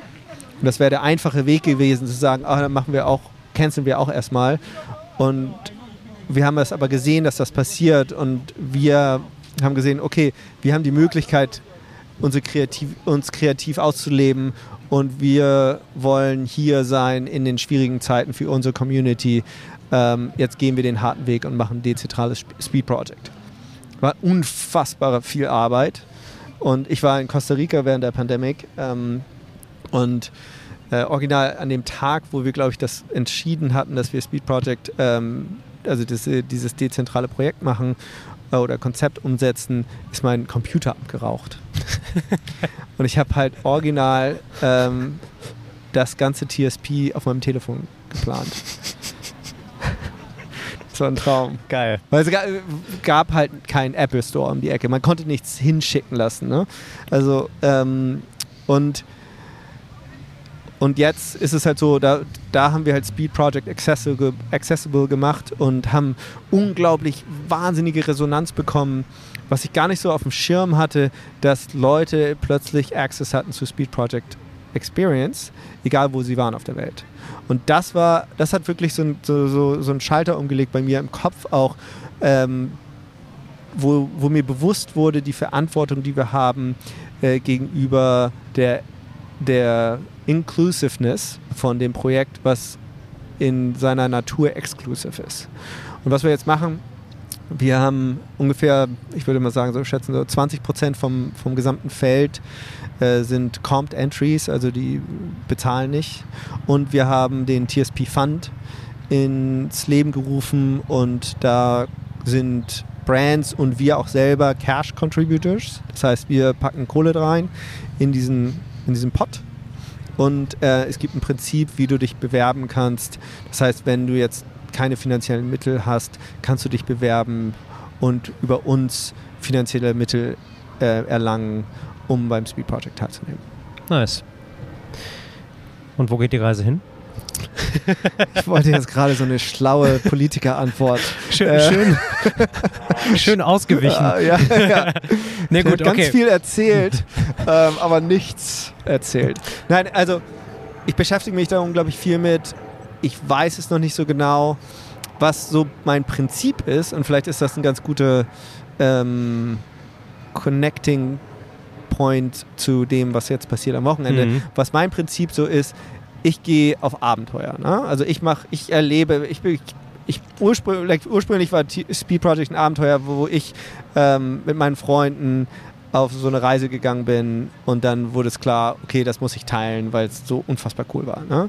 Und ich würde so sagen, so ein, zwei, dreimal im Jahr, je nachdem, ähm, gehe ich auf Abenteuer.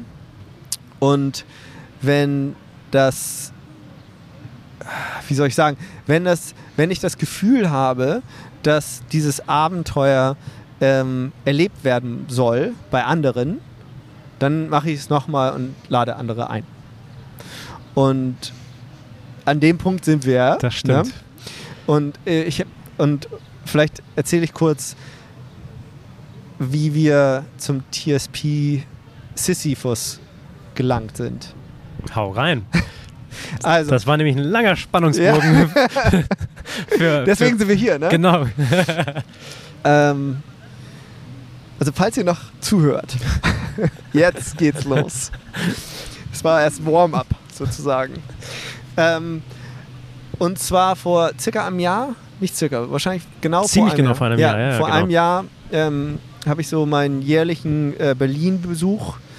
Ähm, ähm, wie sagt man? Bist angetreten. bin, bin meinem Oder jährlichen Berlin-Besuch gemacht? angetreten. Und ähm, ich glaube, eine Sache, klar haben wir uns über Speed Project connected und hatten dann einige berufliche, berufliche ähm, Abenteuer, die wir zusammen ähm, erlebt haben und Urlaube und Läufe und allem drum und dran und haben uns da natürlich total gut kennengelernt und, und haben so eine ganz besondere Freundschaft ähm, kreiert jetzt über die Jahre. Aber ich glaube, es gab so einen Moment, zumindest würde ich den so rauskristallisieren, würde, würde mich interessieren, ob, den, ob du das auch so siehst. Aber es gab so ein Pivot, also einen Moment, wo es so, so ein Aha-Erlebnis, würde man auf Deutsch sagen. Und zwar war das im Kater. Ja, wusste Ja? ich. ja. ja. Auch wenn ich mich da nicht, nicht mehr an alles erinnern kann. Aber das war, ich glaube, es war die Verlobungsparty von Maren und mir oder es war mein Geburtstag. Eins der beiden, das war nämlich, ich wusste, du, du warst hier, wir kannten uns sehr, sehr flüchtig. Also klar waren wir mal laufen in Amerika, als wir uns äh, vor dem TSP kennengelernt haben und Zeit miteinander verbracht haben, aber immer in so einer größeren Gruppe, nie zu zweit. Und wir, ich wusste, dass du hier bist. Ich wusste, dass wir in den Kater gehen und hoffte reinzukommen mit 30 Leuten, äh, weil wir in unserer Wohnung davor Party gemacht haben. Du hast geschrieben, du bist schon drin. Dann hatte ich natürlich, also schon schlechtes Gewissen, wür- würden wir nicht reinkommen in der gesamten Gruppe, sind dann aber alle reingetingert und hatten echt einen guten Abend. Und ich erinnere mich, dass Also es war nicht nur ein Abend. es war, eine, es war eine sehr lange Nacht. Es war eine sehr lange Nacht, genau. Und ich erinnere mich, dass wir auf der Tanzfläche eigentlich nonstop miteinander gequatscht haben. Nonstop, so dass auch Maren sich darüber abgefuckt hat, die, die hinter uns stand. Und sehr viel, ich glaube, das erste Mal wirklich intensiv über, ähm, über Kraftrunners gesprochen haben, über Speed Project. Alles ein bisschen flüchtig, aber teilweise so schnelle äh, einen schnellen Deep Dive gemacht in gewisse Themen und auch gemerkt, dass wir so das sehr, sehr ähnliche Mindset haben. Alles sehr gleich interpretieren, gleich bewerten. Und genau, der ist bei mir auf jeden Fall hängen geblieben. Und ich glaube, daraufhin hast du uns beide eingeladen, zu dir nach Costa Rica zu kommen und dich zu besuchen, weil du da ein bisschen längere Zeit verbracht hattest. Und da haben wir dann das erste Mal wirklich so, ich glaube, das waren zwei Wochen, Ja. sehr viel Zeit miteinander verbracht, sehr viel über, ja, damals noch Speed Project geplant, das damalige und oder was heißt geplant? Ich habe ein bisschen mitgeholfen, wir haben ein bisschen Content gemacht, sehr, sehr viel laufen gewesen, also auch viel zu viel für meine Gefühle bei, diesen, bei dieser Hitze in Costa Rica damals. Also im, es war November hier, also der Sommer Südamerikas und ja, fast forward. Seitdem, immer wenn du irgendwie in Berlin bist oder natürlich, wenn ich in LA bin, dann gibt es natürlich keinen Drumherum, dass wir uns nicht sehen oder Zeit miteinander verbringen. Und letztes Jahr war es so, dass du eben deinen Jahresbesuch hattest. Wir auf jeden Fall zwei Dinge machen wollten. Du warst zwei Wochen, glaube ich, hier. ja. Zwei Wochenenden, ja. Zwei Wochenenden, genau. Und wir haben gesagt, ey, wir gehen am ersten Wochenende gehen wir auf jeden Fall Party machen. Und also komme was wolle, safe, haben wir dann gemacht. Und beim zweiten Wochenende haben wir die ganze Zeit gegrübelt, so was sollen wir machen? Irgendein Laufevent, irgendwas, was man auch online ausspielen kann, was interessant ist zu gucken, äh, was vielleicht Lust macht mitzumachen oder auch und vor allen Dingen natürlich auch was eine richtige Herausforderung ist. Und wir hatten, ich weiß, wir hatten zahlreiche Ideen, die irgendwie mit einem Fahrrad zu tun hatten, wo wir beide ja nicht so der riesen Fan von sind, gerade in unserer Konstellation. Oder auch andere Sachen irgendwie bis nach Kopenhagen laufen. Irgendwie mit, mit der Fähre fahren und irgendwie mit dem Mietwagen. Und irgendwie hat sich das alles nicht so richtig angefühlt. Plus, und ich glaube, das war der relevanteste Punkt, als du gesagt hattest, ey, ich bin zwei Wochen in Berlin, es kann nicht sein, dass ich jetzt an einem, und das hast du gerade eben ja nochmal in der Runde gut äh, formuliert, kann nicht sein, dass ich ein Wochenende wegschmeiße für irgendein, für irgendein Scheißlauf-Event. Und da kam dann deine Idee. Ich erinnere mich sehr gut, denn ich habe, das war kurz vor unserem Umzug und ich habe diese Wohnung ausgemistet und Sachen zusammengepackt und dann kam von dir eine Nachricht, was hältst du davon, wenn wir irgendeinen so Clublauf machen? Und ich glaube, du hast es schon ziemlich gut zusammengefasst, ne?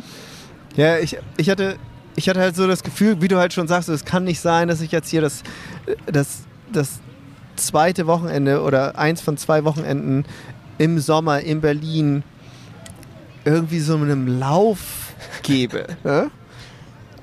Weil man dann doch, ja, auf jeden Fall war es so, okay, habe ich kurz überlegt, wie können wir es machen? Ähm, und dann habe ich, glaube ich, in der Textnachricht, ich weiß gar nicht genau, Ja, äh, ich glaub gesch auch. geschrieben, lass uns in Sisyphus gehen für 24 Stunden und zu jeder vollen Stunde laufen wir fünf Kilometer. Genau so war es.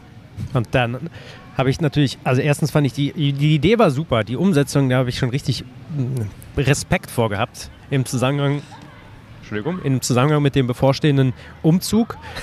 Maren war, äh, ist dann in Urlaub gefahren, das heißt, Und krank quasi vorher und dann im Urlaub, ne? Genau, Irgendwie sie hatte sowas, ja. Corona davor. Ich ähm, war auch gerade erst fit geworden, weil ich Corona Anfang des. Äh, ah, nee, Quatsch, Corona hatte ich, glaube ich, danach. Aber ja, auf jeden Fall war das ein geht so Timing. Ich war, ich war irgendwie Fan davon, aber irgendwie auch nicht. Hab einen äh, befreundeten DJ gefragt, der da auch Connections zu hat. Liebe Grüße, Maurice. Und er hat dann gesagt, auf, äh, Leute, auf gar keinen Fall, das, äh, die, also das, auf gar keinen Fall passt das, dieses Konzept in diesen Club. Was, was auch meine Erwartungshaltung war. Und Als, als ich das gehört habe, war ich echt erleichtert. ja, Ich sage, okay, ich, ne, ich, je, je mehr ich über diese, Na äh, über diese Idee nachgedacht habe, desto klarer wurde es, wie bescheuert diese Idee und wie hart das auch wird. Ne? Und dann war ich auch nicht böse, als du mir diese klare Antwort von deinem Kumpel gegeben hast. Und dann dachte ich mir, naja, dann machen wir es halt nicht. Ne? Ja, und dann, dann war es aber abends, abends Essen, habe ich gerade eben Gen gehört. genau, dann war ich abends essen ähm, mit einer ganz guten Truppe und ähm, unter anderem Amo und Tom und, äh, und so weiter. Und Amo saß neben mir und sie irgendwie kamen wir auf diese Idee oder ich habe dann erzählt, so eigentlich wollten wir nächstes Wochenende in Sissio, aber die haben, die haben dann doch keinen Bock auf uns. Und jetzt wissen wir immer noch nicht, was wir machen. Und dann sagt sie, du, ich kenne ich kenn den Booker vom Sisyphus. Schreib mir doch mal kurz einen Text, was du machen willst oder was ihr machen wollt. Und dann habe ich das kurz in der Text runtergeschrieben und habe das dann geschickt und sie hat es dann weitergeleitet und ähm, am nächsten Morgen in der Tat klingelte dann mein Telefon und da war der Johnny vom Sisyphus dran und sagt so, hey, ähm, ich habe hier so einen Text von euch bekommen, verstehe nicht so ganz, was ihr da vorhabt. Und dann habe ich äh, zugegeben, kann man nicht unbedingt so verstehen, den Sinn in dieser Sache, aber wir ähm, erleben gerne emotionale, körperliche äh, Grenzen in unkonventioneller Form. Und wir haben uns gedacht, dass es total gut passen würde, das ähm, im Sisyphus zu erleben, während wir zu jeder vollen Stunde rausgehen und fünf Kilometer laufen. Und dann meinte er so, ja, okay. Ähm, das war, glaube ich, am Mittwoch oder Donnerstag, äh, der, Donnerstag, glaube ich, in der Woche. Und dann sagt er, "Ke- kein Problem, ich spreche das im Party-Meeting am Dienstag an. Ich sage, ja, das ist total lieb, dass du das machen willst, aber wir wollten das schon dieses Wochenende machen. Das ist das einzige Wochenende, wo es klappt. Aber kein Problem, ähm, wenn es halt nicht sein soll. Also Schon ich hatte, okay, schon schon okay. okay. Ich hatte eigentlich schon kurz, ich war kurz davor aufzulegen. Und dann hat er mich gestoppt und sagt, nee, nee, nee, nee, ähm, versuchen das, wir, geben, wir versuchen das. Und ähm, ich glaube, er, er hatte irgendwie auf mein Instagram geguckt und hatte dann gesehen, so mein Iro ähm, und meinte so, ah, äh, der eine Inhaber von, vom Sissy ist auch Punk. Ähm, mit dem, den rufe ich mal an. und ähm, dann irgendwie einen Tag später oder zwölf, zehn Stunden später klingelte mein Telefon wieder und ja, hier ist der Johnny vom Sissy. Und ich habe mit den Jungs gesprochen, wir können das machen. Aber ihr bezahlt Eintritt, oder? Ich sage, ja klar, bezahlen wir Eintritt. ne? Und da dachte ich mir, oh Mann. Ich habe mich auch nicht gefreut, als mir dann diese Nachricht, ich, von dir kam eine SMS, in der stand, okay, geht klar, können wir machen. du so, what the fuck? Ja, und dann haben wir es gemacht. Ja. Maximal schlecht vorbereitet. Ich weiß, ich war am Abend davor noch ähm, bei Freunden zum Abendessen bis 1 Uhr nachts, glaube ich. Hab echt, ich glaube, ja, ich habe viel Bier getrunken. Äh, viel gegessen natürlich, ne, Carbloading. Und dadurch aber auch miserabel geschla äh, geschlafen. Und dann haben wir uns am nächsten Tag, ich glaube um 6 Uhr sind wir, Ja. haben wir uns getroffen oder 6.30 Uhr, haben was beim Bäcker geholt und standen da um, ich glaube, halb acht auf der Matte. Uns wurde einmal das Sisyphos gezeigt, wo wir unsere Taschen abstellen können. Äh, der Türwirt einmal Bescheid gesagt und dann haben wir, sind wir um 8 Uhr gestartet mit fünf Kilometern. Ja. Und es war so ein Hochsommertag mit 36 Grad. Es war absurd heiß. Ja. Ja. Was für eine Ja, Scheiße. also ich, ich, ich versuche mich gerade an morgen, also das wird morgen richtig sportlich. Gott sei Dank ist es auf jeden Fall ein bisschen frischer, aber ich würde, also genau, einmal Revue passieren lassen vom, vom letzten Jahr. Wir hatten echt viel Support, also ich habe das irgendwann dann auch natürlich mit der Story begleitet und wollte alle mitnehmen online und dann haben sich sehr viele, die, auch, die ich auch teilweise gar nicht kannten, äh, die ich auch gar nicht kannte, die sind dann zur vollen Stunde vorm Sisyphos, haben sie gestanden, gewartet, bis wir rauskommen und sind mit uns so eine 5 Kilometer Runde gelaufen. Also unfassbar, also was ich an Respekt habe, ne? Und auch, also dein Impact bei deiner Community, ne? Dass die, ich glaube, wir hatten fast keine einzige Stunde, wo wir alleine gelaufen sind. Die ganze Nacht über. Also wie die sich begeistert haben und also es ist sehr beeindruckend, wie so deine Beziehung zwischen dir und deiner Community ist und ähm, das muss man mal hier in diesem Punkt sagen, Eugen. Das, da kann, da könnt, kann die Community und du drauf stolz sein. Ey, ich, ich finde es immer wieder überragend, wie viele Leute sich eingeladen fühlen oder andersrum vielleicht auch gar nicht ausgeladen, denn und ich glaube, das ist auch so ein, so ein Mix aus den ganzen Events, die es in den ganzen letzten Jahren gab und natürlich auch durch Kraftwanders, durch die Mentalität dort, durch dieses sehr inklusive, was ich versuche nach außen, äh, zumindest auf meinem Account, sehr versuche nach außen zu tragen. Das trägst du ja nicht, Entschuldigung, dass ich hier jetzt unterbreche, rein. das trägst du ja nicht nach außen, sondern das lebst du ja. Ne? Und dadurch, dass du das lebst, trägt sich das nach außen. In Ja, der perfekt. authentischsten Art und Ja. Weise. Ja? Ja, schön. Und äh, genau, deswegen äh, muss ich es wahrscheinlich nicht sagen, sondern das ist dann so ein bisschen selbsterklärend, dass es in, nicht nur in Ordnung ist, vorbeizukommen und mitzumachen, sondern dass es sogar gewünscht ist. Oder ja, genau. An diesem Punkt, wann geht diesen, diese Podcast-Folge live? Weil wenn sie heute live geht, wäre es jetzt ja ein wunderbarer Moment, jemanden einzuladen. Sie geht morgen, also ich dachte morgen früh um sechs zum äh, Long Run. Ich werde sie gleich anteasern. Das heißt, äh, wenn ihr das hören solltet und ihr seid in Berlin, kommt gerne vorbei zu jeden vollen Stunde.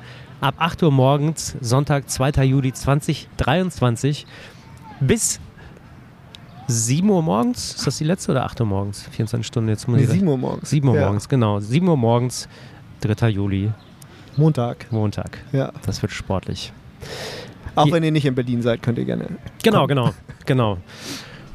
Ja, und wir haben das wie lange durchgehalten? Ich weiß, wir ne, Klassiker. Zu schnell gestartet. Die ersten fünf Kilometer, die ersten paar Runden haben wir in 20 Minuten weggebottet, glaube ich. Dann in 21, 22, das war viel zu schnell. Warum? War, ja, genau. Wieder leichtsinnig bis zum Geht no, äh, Get no, bis zum Geht nicht mehr.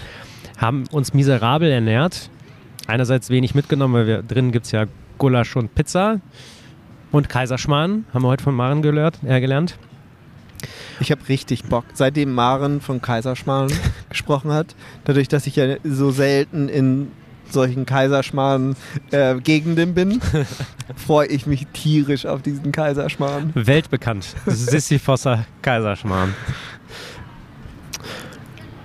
So, und äh, genau, kurzen Faden verloren, aber wir mussten abbrechen. Ja, nach 20 Stunden, ich glaube, ich, ich erinnere mich, mein IT-Band war so, also ich konnte kaum noch laufen. Und wie gesagt, unsere Vorbereitung war eher, ähm, der Fokus war in der, die, den Muskel der Willenskraft zu, zu trainieren, als irgendwelchen Schön anderen formuliert, schön formuliert. als irgendwelche anderen Muskelgruppen. Und ähm, die Willenskraft hat uns zu 100 Kilometern gebracht. Und natürlich, ähm, ganz wichtig, das Anfeuern der Community, das, äh, der, die Gastfreundschaft vom Sisyphus also das Sisyphus, ich mochte diesen Club ja schon immer gerne. Aber so wie wir den jetzt kennengelernt hatten im letzten Jahr, das war nochmal was ganz Besonderes für mich. Wir waren, wir waren an dem Abend zumindest sehr bekannt als die Jogger. Und ich bin gespannt, wie wir, wie wir morgen ankommen äh, oder hängen bleiben bei den Leuten, denn wir sind Äh, Heute, ne? heute, genau, Ja. wenn, ihr, wenn ihr es hört, genau, also am 2. Juli, 20 Leute. Vielleicht sogar 25 Leute. Wahnsinn. Ja. Ich bin sehr gespannt, wie das einerseits wahrgenommen wird, wie das abgespeichert wird und wie die Tür das findet. Tja. ja. Wir müssen uns irgendwie noch was Besonderes für die Tür einfallen lassen. Uns fällt was. Wir haben ja morgen ein bisschen Zeit, um drüber nachzudenken. Ja. ja. Wobei ähm, der Türchef, dem ich vorgestellt wurde, ähm, via Textnachricht, Shoutout zu Josh, ähm, ich glaube Josh, ähm, war so, ähm, ich habe ihn gesprochen, so, hey, ich bin der Jogger, ich komme mit meinen Freunden am Sonntag vorbei und ja, ja, das ist ja nicht das erste Mal, wir kriegen das schon, kein Ding. Ach, also nice. ja, ja, der, die schienen motiviert zu sein. Okay, nice. Ja. Nils, was erwartest du von morgen Ich gehe oder heute? heute, ja, ich gehe an solche Dinge äh, mit der geringsten Erwartungshaltung. Ja? Also ich glaube, eine Sache, die wir noch klären müssen, wie, wie wir vom ersten Mal zum zweiten Mal gekommen sind, da, das haben wir, glaube ich, noch nicht so richtig eruiert. Es sei denn, du willst jetzt ganz schnell Pizza essen gehen und deswegen nee, nee, hau rein. aufhören. Nein, ganz im Gegenteil. Wir haben alle Zeit der Welt. alle Zeit der Welt. Ist noch, also das Nieseln hat jetzt aufgehört. Die, jetzt die Kinder sind langsam- auch weg vom Spielplatz. Kind, Kinder gibt es auch keine mehr. Das letzte Kind wird gerade rausgeschoben. Und ähm, jetzt wird es halt langsam düster. Aber das ist okay. Äh, Abenddämmerung ist äh, unser Sweet Spot neben dem unkomfortablen Holzbänken. Und ähm, nee, also die Idee war halt so, okay, wir haben es gemacht, wir haben 20 Stunden durchgehalten, wir sind 100 Kilometer gelaufen. Es gibt ein, sensationelles Foto von uns beiden, wo, wir, du liegst auf dem Rücken vorm Sisyphus und ich irgendwie so in Embryostellung daneben. Völlig zerstört. Ich weiß, die letzten Läufe waren so anstrengend. Wir sind da, glaube ich, in 6,30er Pace dann gelaufen oder 7er. Ich weiß, es war sehr langsam. Auch nur dank des Supports von, ich weiß, Patrick war am Start, das ähm, Kumpel von mir. Ich weiß leider, mir fällt die andere Person nicht ein. Aber Es waren ein, zwei, ein, zwei Leute war's. von, von, von Craft Runners. Ja, und, genau. Und ähm, ohne die hätten wir es auch nicht so weit geschafft. Also wir wurden damit, äh, wir wurden da mit Snacks versorgt, mit äh, Protein, also wie heißt, mit Elektrolytepulver, mit, also das war schon eine riesengroße Hilfe. Ja, und Tom drin war da und äh, da gab es, also es gab so zweierlei so Support ne, von, unseren, von unserem Kreis, äh, von unserem inneren Kreis. Also einmal waren das die Läufer, die dazugekommen sind zu jeder vollen Stunde und wie gesagt, ähm, ihr seid herzlich willkommen, ähm, das heute auch zu machen, falls ihr das heute hört, ähm, Sonntag der 2. Juli. Ähm, das war der eine, die eine Komponente. Und die andere Komponente waren die Leute, die im Club waren, die dann nochmal geholfen haben und sagen, ja, ich bestelle euch nochmal schnell eine Gulaschsuppe und ähm, haben wir da noch mit, mit einem abgehangen und das eine oder andere, den einen oder anderen Dancefloor besucht. Naja, auf jeden Fall ähm, haben wir das gemacht und es gab irgendwie so eine ganz schöne Situation. Es war, ich weiß nicht, 5 Uhr morgens oder war noch 4, 3 Uhr morgens, als wir dann ähm, das Handtuch geworfen haben, standen wir äh, mit dem damaligen Türchef im, im Backstage-Bereich, der irgendwie gerade seine ganzen Ohrringe rausgenommen hat. Ähm, und er war so begeistert, also er hat überhaupt nichts mit Laufen zu tun. Der ist halt Türchef und Fetischmodel, glaube ich. Und der war aber irgendwie so begeistert von dieser ganzen Sache und hat dann uns irgendwie fast ins Gewissen geredet und hat gesagt, hey Eugen, Nils, wir müssen irgendwie müssen wir damit was machen. Leto. Leto, genau. Und ähm, dann, äh, wie das dann so ist bei solchen Erlebnissen, ne? also erst ist dann so der Schmerz und das Harte von diesem Erlebnis äh, Präsenz und dann irgendwann verschwindende das und äh, versickert und die emotionalen Höhen stechen halt heraus. Ne? Und bleiben hängen. Ja, Der Schmerz bleibt nie hängen. Ja. Der wird, der wird so, sofort ge- gecancelt vom Gehirn und vom, ja, vom Verstand und das, was hängen bleibt, sind ein, einfach die positiven Sachen und genau deswegen tut man sich das immer wieder an. Wohl wissend, dass es eigentlich richtig wehtun wird. Also eine Sache, wenn man, ich weiß jetzt nicht, wie viele Leute ähm, die Sisyphus kennen, aber es gibt wahrscheinlich so fünf gemütliche Sitzgelegenheiten im Sisyphus. Oh, ein paar mehr. Die sind nur ein bisschen lauter. Ja gut, je gemütlicher, desto lauter. Und ähm, ja, und das ist halt Part des Designs von diesem Lauf, ist halt, dass die Regeneration so unglaublich minimalisiert wird aufgrund des ähm, Environments von diesem Club. Bei, bei Craft Runners sprechen wir von Active Dance Recovery. Wenn wir unsere Partys nach irgendwelchen Läufen machen oder zumindest dazu einladen. Und ich glaube, genau das trifft auch auf diesen Lauf zu, dass die Regeneration ist aktiv. Und sie ist halt nicht in, ähm, wie heißen diese Boots mit dieser Luft? Ähm, Terra äh, Gun, Terra, ja, ja. Terra, whatever, Boots. Ja, ja. Die, und sich da in der Ecke hinschillen und irgendwie mit der Massagepistole, kann man ja machen, aber sozusagen ist jetzt nicht der Ruheraum mit Augenklappe und einem, einem gemütlichen Tee, sondern es ist 100% Berlin Experience. Hammerhalle, sage ich da dazu. Wo wir auch drin waren, Klar. nach den ersten Läufen. Ja. Und naja, auf jeden Fall war diese ähm, Erfahrung halt irgendwie so abgefahren und geil und irgendwie, ich glaube, da kann ich für uns beide sprechen, das repräsentiert so auch sehr viel von unserem Lifestyle und diese Welten zusammenzubringen. Äh, einmal diese Clubkultur und äh, das Laufen zusammenzubringen in einer irgendwie abgefahrenen, noch, noch nicht so richtig dagewesenen Form und da diese Resonanz zu haben. Und diese Resonanz war ähm, in deiner Craftrunners Community, war in meinem kleinen Freundeskreis hier in Berlin, das war in dem Umgang mit den Menschen im Sisyphus, also sowohl das Personal, was abgefahren und lustig war, und auch die anderen Gäste, die überhaupt nicht verstanden haben, warum wir das machen. Ähm, teilweise teilweise teilweise aufgrund dessen, weil wir es selber nicht so genau wussten. und ähm, irgendwie die Geschichten, die man dann so erzählt oder die Connections, die man gemacht hat und das Ganze gepaart mit diesem körperlichen und emotionalen Limit, was man erfährt. Ne? Und dann war es halt so, ich bin dann, ich bin dann relativ schnell, schnell danach abgereist äh, mit einem fetten Muskelkater. Und irgendwie in den ersten Gesprächen war es relativ klar, ich sage, eigentlich wäre es geil, da ein paar Leute einzuladen. Mhm. Und dann hat es sehr, sehr, sehr, sehr, sehr viele E-Mails, SMS, sonst die WhatsApp-Nachrichten. Sisyphus-Besuche von deiner ja, Seite. genau. Ich war häufig im Sisyphos, habe da auch persönlich nochmal vorgesprochen und gepitcht. Sehr viel davon hat es gebraucht, um dann irgendwann vor gar nicht allzu langer Zeit, ich glaube also vor sechs Wochen oder so, vor einem Ja. Monat, hast du dann die Rückmeldung bekommen, jo, könnte machen. Ich hatte ja schon, ich hatte, ich hatte schon abgesagt äh, für mich. Ne? Ich habe schon damit abgeschlossen. Ja, ich safe. auch. Ich auch. Ja. Und ich war auch nicht böse. ich war auch echt nicht böse drum. Und als dann die Nachricht kam, dachte ich mir so, es war so ein ähnliches Gefühl wie beim ersten Mal. Ja, voll, voll. Es gehört dann auch dazu, offensichtlich zum Format, Ja, dass, die, dass die Zusage nur kurz vorher kommt. ja.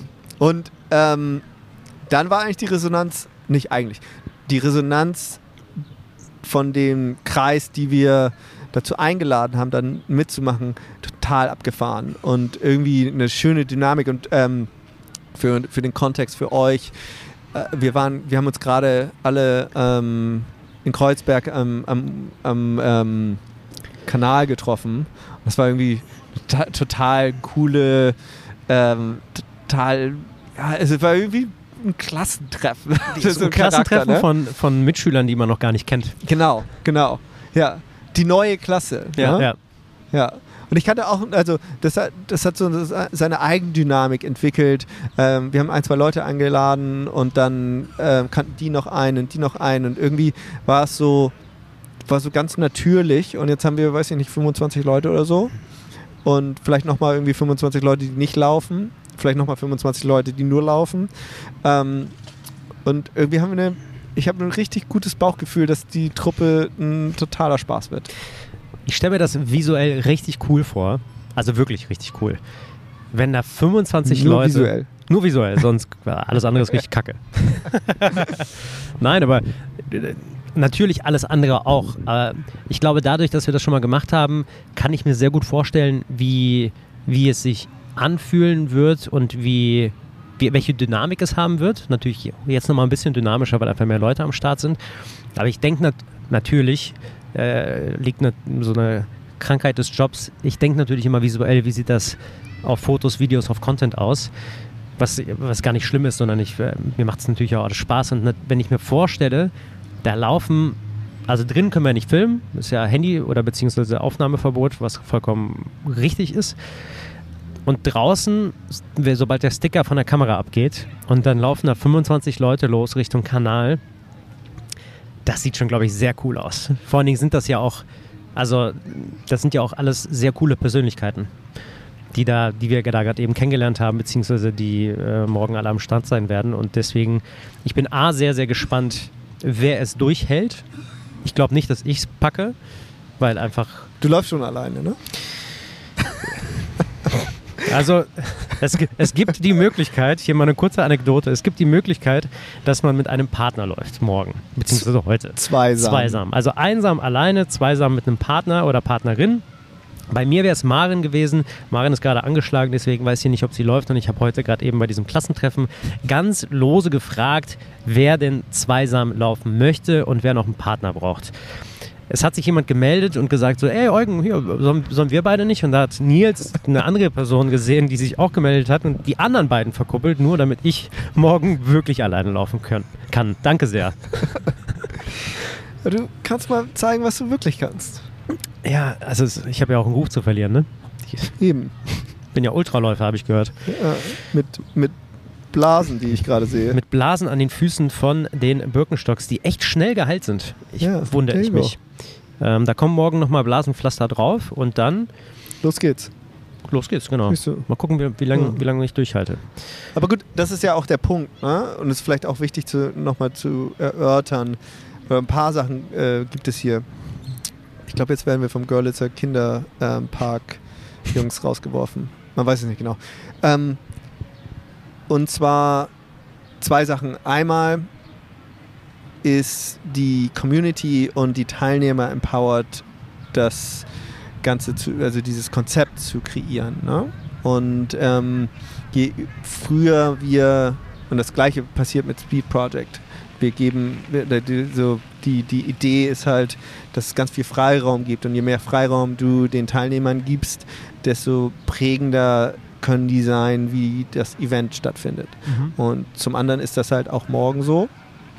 Und was ich noch n- überhaupt nicht einschätzen kann, ob das, ob das competitive wird, ne? Wird das so ein bisschen race-mäßig oder laufen die alle, wir alle zusammen?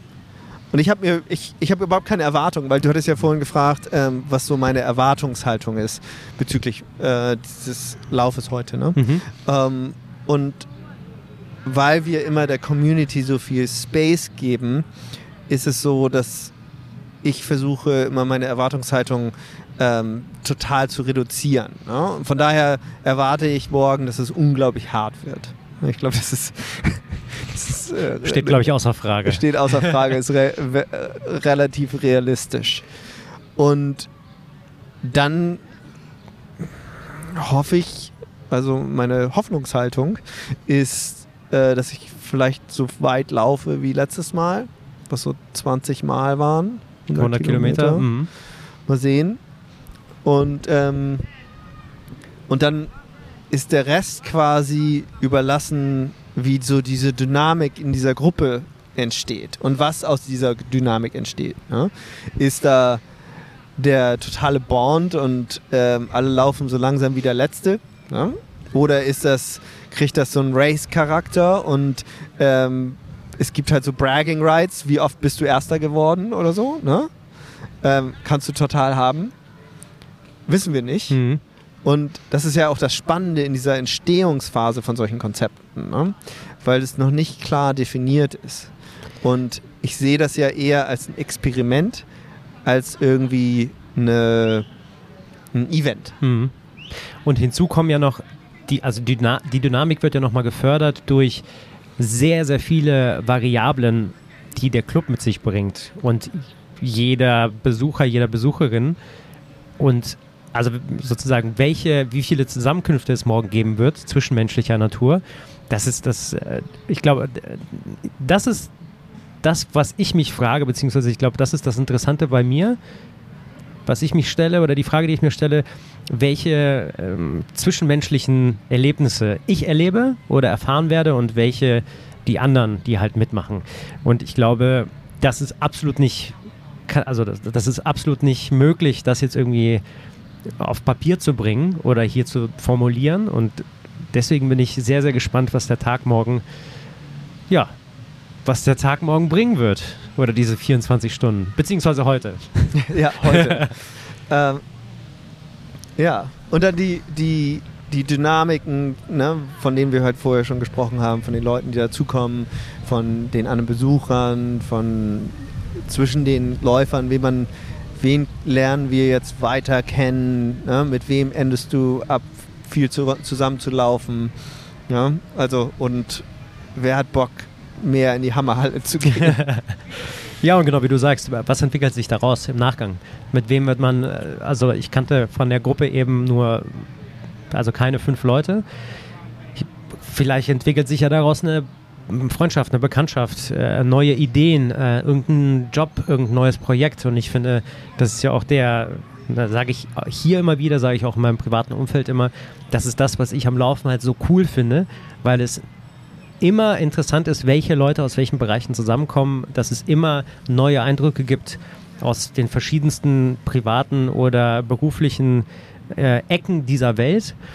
Und ja, umso interessanter ist es gerade natürlich in so einer kleinen Gruppe, also 2025, da kommt man, klar wird es wahrscheinlich so eine Handvoll Leute geben, mit denen man wahrscheinlich eher oder mehr abhängen wird, aber ja, irgendwie die Gespräche, die es haben wird, was hat man für einen Austausch, wer, wer kommt aus Berlin, welche Erfahrungen macht jemand hier, wo, das, da bin ich sehr gespannt drauf. Ja, also das, das ist eine Sache, die sich jetzt auch, ähm, ich sag mal, entwickelt hat aus Speed Project, ist egal wo ich so bin in der Welt, ist es immer so ein, so ein Anker, wo man ansetzen kann in größeren Städten und zu so sagen, okay, wen kennen wir denn hier? Ne? Wen, wen kennen wir hier? Und genauso war es jetzt auch mit Berlin. Also ich habe schon ein bisschen Zeit in Berlin verbracht, aber ich würde jetzt nicht sagen, dass ich einen riesen Freundeskreis hier habe. Und trotzdem aus, dieser, aus diesem Dunstkreis Speed Project, aus dem Dunstkreis Craft Runners oder Eugens Freundeskreis, ähm, hat sich dann diese, diese Gruppe entwickelt, die sich sofort irgendwie, irgendwie so harmonisch angefühlt hat. Mhm, voll. Und oftmals hat man so, wenn man so Leute zusammenwürfelt, man weiß ja nie, was, was da so raus entsteht. Und ähm, ja, ich bin, ich bin sehr gespannt. Nice. Da würde ich sagen, gehen wir noch mal schön ein bisschen Pizza essen und ein bisschen Carb loaden spannen euch nicht weiter auf die Folter, sondern ziehen das Ding einfach mal durch. Hoffentlich, also vielleicht wahrscheinlich oder eher vielleicht, wenn ihr das morgen bei eurem Long Run oder hört oder bei eurem Lauf zum Sisyphus, wenn ihr euch, äh, wenn ihr uns unterstützen wollt oder mit uns laufen gehen wollt. Und dann gibt es die nächste Folge. Wie lange bist du jetzt in Berlin? Ich bin in Berlin bis Mittwochmorgen. Okay. Dann würde ich sagen, am Montag, wenn wir durch sind, machen wir mal Mo Montagabend, gönnen wir uns nochmal eine Stunde Zeit lassen ein bisschen Revue passieren und ja, gucken mal, wie, wie wir diesen Lauf abgespeichert haben. Hoffentlich verletzungsfrei. Das ist natürlich das äh, oberste Credo. Und dann sage ich schon mal Danke, Nils. Ich freue freu mich sehr. Danke dir, Eugen, ähm, für dein Vertrauen. Und ähm, ja, ich glaube, ja, also wir werden es erleben. Darum geht es nämlich. Darum geht's. Nichts anderes. Alles klar, dann danke fürs Zuhören. Äh, schönen Lauf oder was auch immer ihr gerade macht. Und wir sehen uns bei der oder hören uns bei der nächsten Podcast. Oder ihr hört von uns vielmehr. So. Tschüss. Am, am Dienstag. Am Di morgen. Dienstagmorgen oder Mittwoch, Montagabend. Wir schauen mal. Ja. Also, tschüss. Ciao.